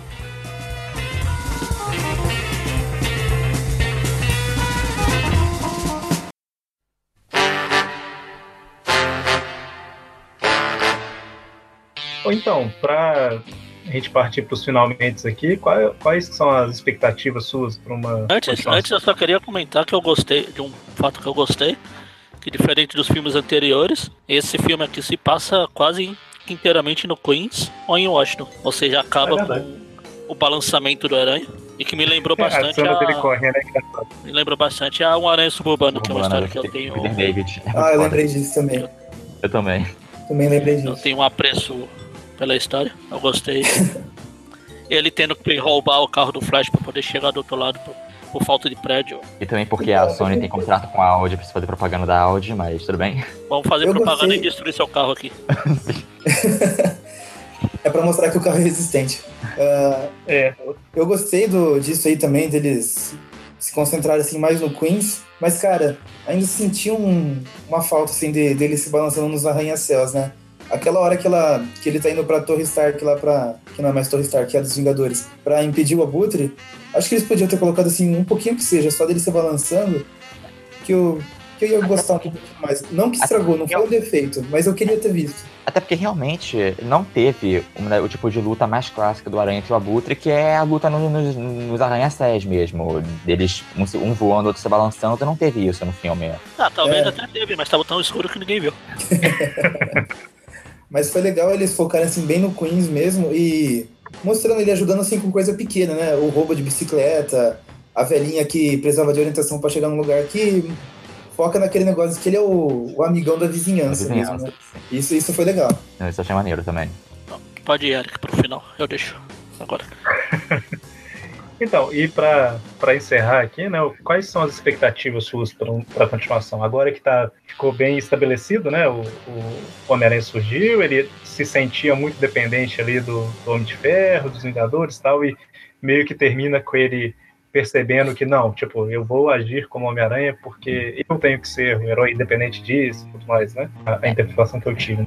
Quais, qual que é a expectativa suas para uma continuação? J. Jonah Jameson. Eu também quero muito, mas é uma coisa que está muito na minha cabeça é que o, quando chegar esse Homem-Aranha 2 de Volta ao Lar 2, vai ser um filme passado depois da Guerra Infinita. E eu não sei como a Guerra Infinita vai afetar o Peter, sabe? Como uhum. que, tudo leva a crer que ele talvez vá parar no espaço com mil outros heróis enfrentando Thanos. Eu não sei se o filme vai levar isso muito em consideração ou vai só continuar de onde terminou de Volta ao Lar essa coisa mais pé no chão. É, talvez a luta contra o Thanos eles puxem ela pra terra também ao contrário do, do, dos quadrinhos. É.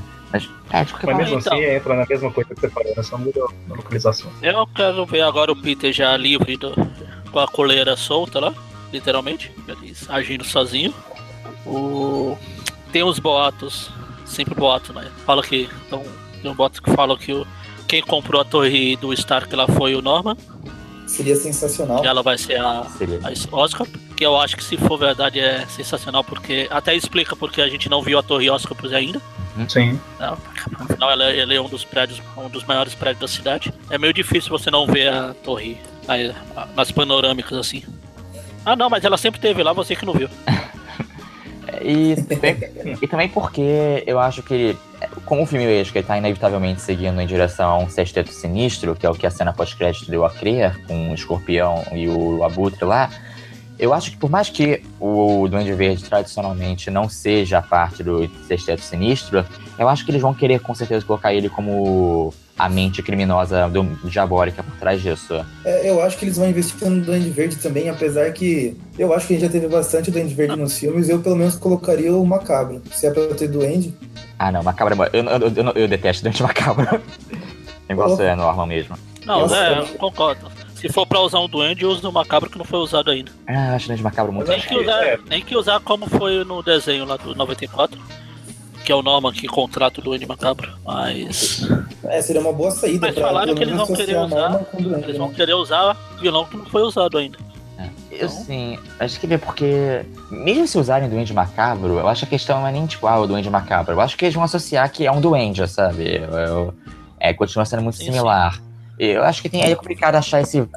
achar o personagem que consiga ter é, essa hora de, de arco-inimigo, porque.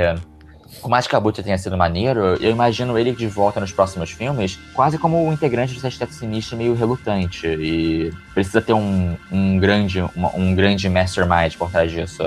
É, ele pode fazer tipo. É porque, Porque o Homem-Areia foi no Sexto Sinistro. é, porque, escorpi, porque escorpião, sabe, mistério, essa galera toda, esse é um bando de, fraca- é um bando de vilão fracassado. Eu adoro o, ele, choque, mas o choque tá livre ainda. sim, mas continua sendo fracassado. É, ele continua sendo fracassado, mas ele tá livre. Mas pelo que deu a entender na cena pós-crédito, talvez o escorpião seja o cara que tá organizando daí o sexteto sinistro, né?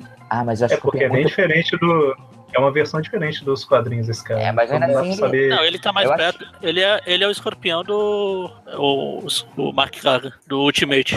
É, mas também achei ele assim, muito, sabe, ele é um criminosozinho, ele não vai ser o grande vilão Sim, do sim. filme, ele vai ser um, um dos integrantes, provavelmente. É, Eu espero, sinceramente, que não tenha Sexteto Sinistro nos próximos dois ou três filmes, sabe? Eu queria ver os vilões é, sozinhos primeiro, sabe? Mesmo É. que não seja. não- mesmo que não tenha seis filmes antes. Ah, já tem três. Já tem três vilões aí. Abutre, Escorpião e Shocker. No Ah, próximo pode ter mais alguns. Vou ter coragem de Sim, fazer o, é, mesmo assim. o espera pelo Craven, menos mais dois filmes, O sabe? É, Mistério. Craven, Mistério, e já que eles não querem, sei lá, eles não querem reutilizar o Rino, talvez eu acho que eles utilizem o Duende de novo, justamente porque ele tem aquele complexo meio de Coringa, sabe? Você faz um novo, um novo Batman, você não resiste não fazer um outro Coringa. É assim. Eu acho que vai acabar tendo, vai acabar tendo um Duende Verde de novo. Então, aí seria... No, no próprio Amazing, já, o, o Norman já tava meio a caminho, né? Tipo, É, eu o- não acreditei que ele tinha morrido ali. Não, se tivesse, tivessem sido feitos. Cara, o. O. O Coop.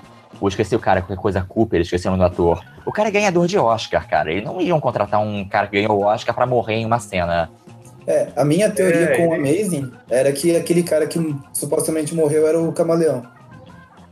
É uma coisa assim, eu imagino que ele ia voltar. O próximo filme ia ser o Duende. E nesse, acho que não vai ser diferente, não. A gente vai ter um Duende em algum momento. Então. Mas, Então, tudo levando a um, como o. a um sexteto. Um sexteto, que seria. Duende, Abutre, Shocker, é, é, Mistério. Escorpião, Mistério e Craven dá seis. E tudo. E o único vilão reutilizado seria o Duende. Tira o duende e põe o gibão. Ô, Mancha. Pot Como- agora. como o, o Homem. Em relação ao Homem-Aranha em si, nesses próximo filme, eu tô esperando um Homem-Aranha mais. Eu imagino que o próximo filme talvez entra como o meu favorito, viu? Se for um Homem-Aranha é, agindo independente e tudo mais. Com a qualidade que esse filme teve, o filme vai lá pro topo pra mim, sabe? Não sei se fica como primeiro, mas. Talvez é umas cenas mais metropolitanas dele daí do. Se balançando nos arranha-céus, essas coisas. E o, o que o Eric falou lá atrás eu- era o que eu queria falar também. É, para mim, o Peter podia daí tirar a tecnologia do uniforme. Ah, daí se alguém questiona, ah, por que esse olhar tava me atrapalhando, sei lá, tipo, vinha ter errado a hora que eu não queria, essas coisas assim, ele. Deixa que eu me viro sozinho aqui, sabe? Mas não Mas sei se vai até manter uma, é, poderia até manter uma coisa ou outra, mas assim, eu acho que não deveria ter devolvido o uniforme no final, entendeu? Tipo, fica. Deixa ele criar alguma coisa. Mas sei lá, é só. Aí já é detalhe. É, que Ah, valeu pela referência ao uniforme do Ben Riley. é uma mistura de, de mistura de Ben Riley com aranha de, de ferro. É, Que por sinal, eu, vou pequena coisinha. O Stark ele podia começar. Quando, quando, na próxima vez que ele tiver a ideia de fazer grandes escolhas que afetem a vida do Peter, ele podia avisar o Peter antes de chamar a coletiva de imprensa, tipo, uma semana antes. Ah, aliás, aliás, eu fiquei com muito É aquele medo. ator que era. Eu fiquei com muito medo. Ah, Que no primeira vez que eu vi o filme, eu fiquei sempre com aquela presença. O Stark vai aparecer a qualquer momento e salvar o dia de novo. Ah. E nessa última cena, eu fiquei com muito medo da última cena ser aquela cena idiota da Guerra Civil dos quadrinhos lá. Oi, eu sou o Peter Parker, eu sou o Homem-Aranha. né, eles, não, eles, não, eles não iam querer fazer isso, porque a Marvel. Eles estão muito interessados em manter esse Homem-Aranha do colégio, cara. Se você revelar a identidade secreta do Peter, isso vai tudo por água abaixo. Mas eu fiquei com medo. É, nunca Até sabe. porque tem muito leitor novo aí que acha a Guerra Civil a supra-sumo do que já foi feito nos quadrinhos até hoje. É, Aquela bosta. E quer dizer que então teríamos que fazer, colocar o Mephisto nos filmes da Marvel? É, não duvido. Homem-Aranha Eu vou 3. Cancela, Homem-Aranha Homem-Aranha 3 de volta ao inferno. Eu não acho, eu não acho Guerra Civil ruim, não, mas o próximo tá longe também. Eu, acho- Não acho, Eu acho- eu, acho, eu acho o filme da Guerra Civil muito melhor que a HQ. Não precisa muito. E aqui, É, o- outra coisa que é que seria extremamente prematuro já colocar isso, mas assim, é, do que a gente gostaria de ver, pra mim, a Guerra Infinita seria a deixa perfeita pro Peter voltar com o simbionte pra Terra. É, realmente. Mas, então, assim, aí, Pro segundo eu ia filme comentar fica que- muito prematuro, cara. Isso tem a Então, questão mas eu ia comentar Sony. aqui, exatamente. É, por mais, é outra, outra notícia que os sites não, não entendem direito e depois fica falando que ah, tá indo e voltando notícia e tal. Eles falaram que os filmes lá do Venom e tudo mais não fariam parte do MCU, né? Porque é um filme independente da Sony. Isso não significa que ele não se passe no mesmo realidade ali do Homem-Aranha. Você só não tem ele sendo considerado pelo MCU. O que eu entendi da primeira vez que saiu a notícia e depois é, o pessoal esclareceu lá, é mais ou menos isso mesmo, assim. A Sony é responsável 100% pelo filme. A, a- a Disney não tem não tem influência naquele filme ali. Mas não significa que o Tom Holland não possa aparecer no filme, entendeu? Tipo, Mas o- ele só não está considerado dentro do MCU. Eu não sei, a questão o acho que. Holland já, já meio que falou É. que ele- o Tom Holland não vai nem aparecer nesses filmes. E Tom Holland também não quer. Então, a O que- princípio, não sei. Eu acho que o que é o acontece é basicamente o seguinte: é, a, a Sony quer a todo custo que esses filmes façam parte do MCU porque é interessante pra elas, porque eles pegam carona no bonde. A Marvel não quer porra nenhuma a ver com esses filmes e quer distância desse negócio. Então fica esse conflito de interesses. Por isso um fala uma Uhum. coisa, outro fala outra. É, basicamente é a Sony que tá indo pra festa da Marvel e quer chamar dois amigos lá. Ah, posso chamar os dois amigos? Ele, não, eles são chatos. É basicamente isso. Mas eu tô falando isso porque, assim, o Maurício comentou do simbionte. Talvez, para manter o bom relacionamento entre Marvel e Sony, a Marvel não coloque o simbionte no filme. Não porque ela pretende usar o Venom do, da Sony, mas para não criar um atrito de tipo assim, estamos vendo outra versão, entendeu? Então não sei, é, é muito complexo esse tipo de coisa, né? Até porque, vai lembrar que no fundo esse filme continua sendo da Sony. A Sony financiou o filme, deixaram a parte criativa pra Marvel, mas a bilheteria é toda da Sony. O que a Marvel tem é o direito de marketing do Homem-Aranha agora, que é muito Uhum. melhor do que, do que a bilheteria do filme, mas essencialmente eles têm que fazer um filme para eles têm que fazer um filme para agradar a Sony. E ela tá bancando isso. Então, assim, é, é- eu acho complexo, sabe? Pode ser que eles façam, mas é, é, é a questão do, do relacionamento entre as duas empresas é complicado, sabe? Tipo, se eles forem fazer isso, tem que ser de uma forma que não gere atrito, entendeu? Porque existe um acordo, né? Tipo, a Marvel não pegou os direitos de volta. É, Então, existe um acordo ali. Ele tem que ser renovado, provavelmente, em algum momento, né? Então, se o relacionamento entre as duas não for boa, talvez não renove. É, Então, Na moral. é complicado. na moral, eu tinha que descartar essa ideia de filme de Venom, que é uma ideia horrível, e fazer, fazer um Venom direito, então, nos filmes do Aranha mesmo. Ou você É. faz o Venom ou você faz o Venom direito. As duas coisas não dá. Mas enfim, né? o- ainda está muito cedo para a gente pensar, principalmente porque o Homem-Aranha vai sofrer influência, igual vocês comentaram, né? Da Guerra Infinita e tudo mais. A gente vai ver ele lá, né? Antes de ver um, um filme 2 do Homem-Aranha. É, Ah, mas com certeza. parece, parece que essa, a participação dele lá vai ser. Não vai ser tão pouco, não. Não vai ser muito, não. Ah, mas é, é que Eu acho. Será que Não ele não, não pega. Ele não, ele não, não vira um dos principais na Não, segunda pelo parte, menos não, nesse sabe? primeiro filme. Eu não Ah, não, sei, no primeiro eu acho que no não. No primeiro, É, mas eu acho que no, no geral, primeiro eu acho difícil, mas como no o segundo vai ser uma, eu acho que vai é. ser meio que uma passagem de bastante. como o segundo vai ser uma grande celebração da Marvel no geral, e o Homem-Aranha é o grande ícone da Marvel, e ainda por cima o Homem-Aranha vai ser um dos personagens que vai ter que carregar a Marvel, uma vez que eles não vão ter mais o Homem de Ferro e o Capitão América, pelo menos não com os atores originais, eu acho muito difícil que ele não tenha um papel grande no segundo. É, eu acho que o segundo vai ser bem relevante. Então, na verdade, o, o De Volta ao Lar, entre aspas, 2 vai ser. A gente vai ter o Guerra Infinita parte 1, parte 2, e depois a gente vai ter esse filme, né? Então é complicado a gente prever como que vai ser, sendo que tem coisas no caminho aí, né?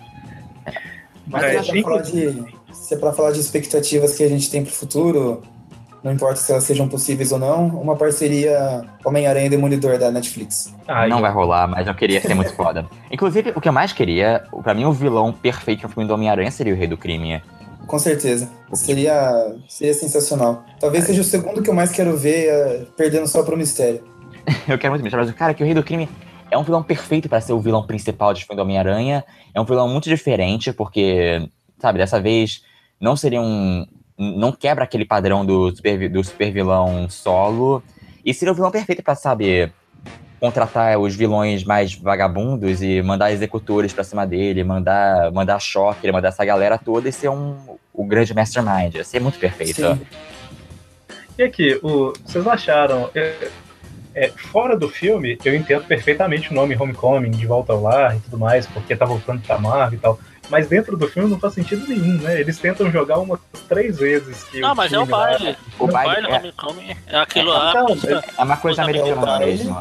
É o baile, e pra, assim, mim, é- e pra mim interpretei também como ele voltando pra casa depois da Guerra Civil. Ele foi lá pra, Sim, pra sim. Ah, Alemanha, sim, ser. e daí voltou Ah. pra casa, voltou pro negócio- Ele foi lá com os que e teve que voltar pro cotidiano dele. Esse negócio do baile, do baile anual Homecoming é uma tradição lá nas escolas dos É, Estados Unidos. Quando começa o ano, tem um baile de Então, começo de ano e de esse- final de ano. Ah, não, então, então eu que, que não sabia. Esse nome Homecoming tem a ver com o baile, né? Não é, não é o baile do filme que recebeu o nome de Não. Homecoming. Não, o baile não. é chama-se Homecoming Ah, Ball, é uma coisa que colégios Ah, mesmo. ok. Então eu, eu, eu, Eu até achei eu uma pena. foi, que- foi má interpretação minha por falta de, de conhecimento. Faz É. sentido.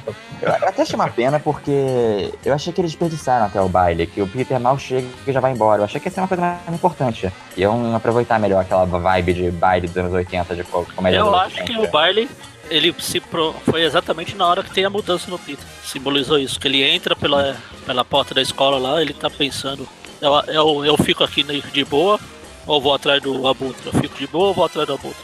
Na hora que ele entra, você ele fala, fica, não você entra ali, É, ele até fala, tanto que ele até fala quando ele tá lutando contra a Guta, ele fala, ah, mais um típico homecoming, eu tô aqui lutando com o nam- É. um pai da minha namorada num, num avião invisível. Bom, então, então é isso. Alguma, alguma consideração final? não.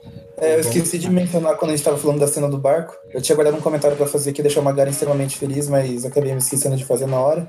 Que é quando ele sai da cena, da, ele, sai, ele sai do barco, daí o Homem de Ferro vem dar a bronca nele. Aí ele fala, ah, eu só tava querendo ser como você. Aí o Homem de Ferro deveria falar, eu quero que você seja superior. E com isso a gente encerra. E por isso, e por isso o De Volta ao Lar 2 vai chamar Homem-Aranha Superior, porque a Marvel gosta de colocar títulos de HQ que não tem nada a ver com o filme. Pois é, né, tem uma revista de volta lá. Não tem nada a ver. Era extravagante. Então, eu queria agradecer o John, né? Obrigado. aceitou o convite aí para participar do programa. Você quer fazer um, um jabazinho, alguma coisa? Qualquer coisa, me, me olhem no canal do, do Vício do YouTube, eu escrevo as críticas pro site e eu também tenho o Trabalhos do John, que são os meus vídeos. Dá uma olhada nos meus filmes do Homem-Aranha, nos vídeos do Homem-Aranha. Eu tenho um sobre o Pecados Pretéritos que eu aposto que vai ser divertido pra quem querer assistir. Link Melhor no história de post. todos os tempos. Olha. Todo, as- os top 15 da história das HQs lá foi bem legal. Obrigado. Apesar de ser daquela da época que eu falava pra dentro ainda, eu era muito estranho, mas eu gostei. Tudo bem. Então, Espera aí, peraí, posso a fazer, posso fazer um jabá também? pode, pode. É, é para um amigo meu, na verdade. Ele. Eu, eu devia ter comentado até na, na época quando a gente fez o Tripcast do, do merchandising lá do Homem-Aranha, com os produtos oficiais e os produtos estranhos. É, é um amigo meu, ele tá começando agora com um site de meias personalizadas. Ah, tem meias com temática da Marvel, tem já meia do Capitão América e tem do Deadpool. Também tem meia de Star Wars, enfim. Tem vários. Tem várias meias personalizadas lá, o produto é muito bom, eu já vi pessoalmente. E ele já me prometeu que tem uma meia do Homem-Aranha a caminho. Ele até vai pedir. Disse que vai pedir, entre aspas, consultoria minha para aprovar o modelo da meia ou não. Ah, o site chama Aegis Clothing. Eu vou estar passando o link para vocês aí para estarem colocando no post também. Se puderem dar uma olhada lá, ele, o esse meu amigo ia agradecer bastante, o produto é bom. Então, se interessarem, dê uma forcinha lá para ele. Só isso.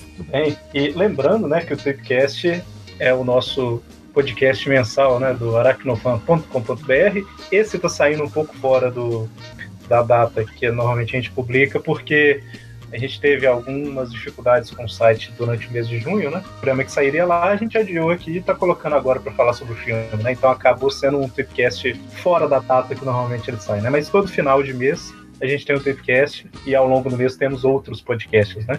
E lembrando também que nós temos um padrinho do Aracnofan, para quem quer ajudar de alguma forma, né, contribuindo, recebendo algumas recompensas lá tal. Então acesse aí padrim.com.br barra aracnofan que você vai, vai ver como que pode ajudar o site a continuar crescendo, né? Além de receber algumas coisas aí. Então, muito bem. Obrigado a todos e até a próxima. Até. Falou. Até mais, pessoal.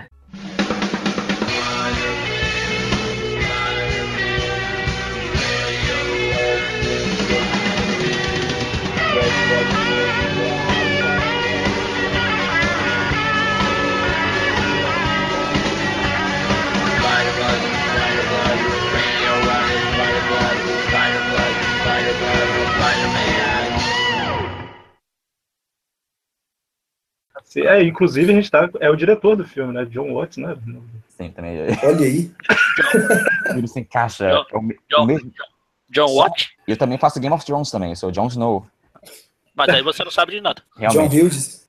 E se você tiver um filho, ele pode trabalhar com Sherlock, vai ser o John Watson. Nossa, tá bom. É, ok. Agora. Então,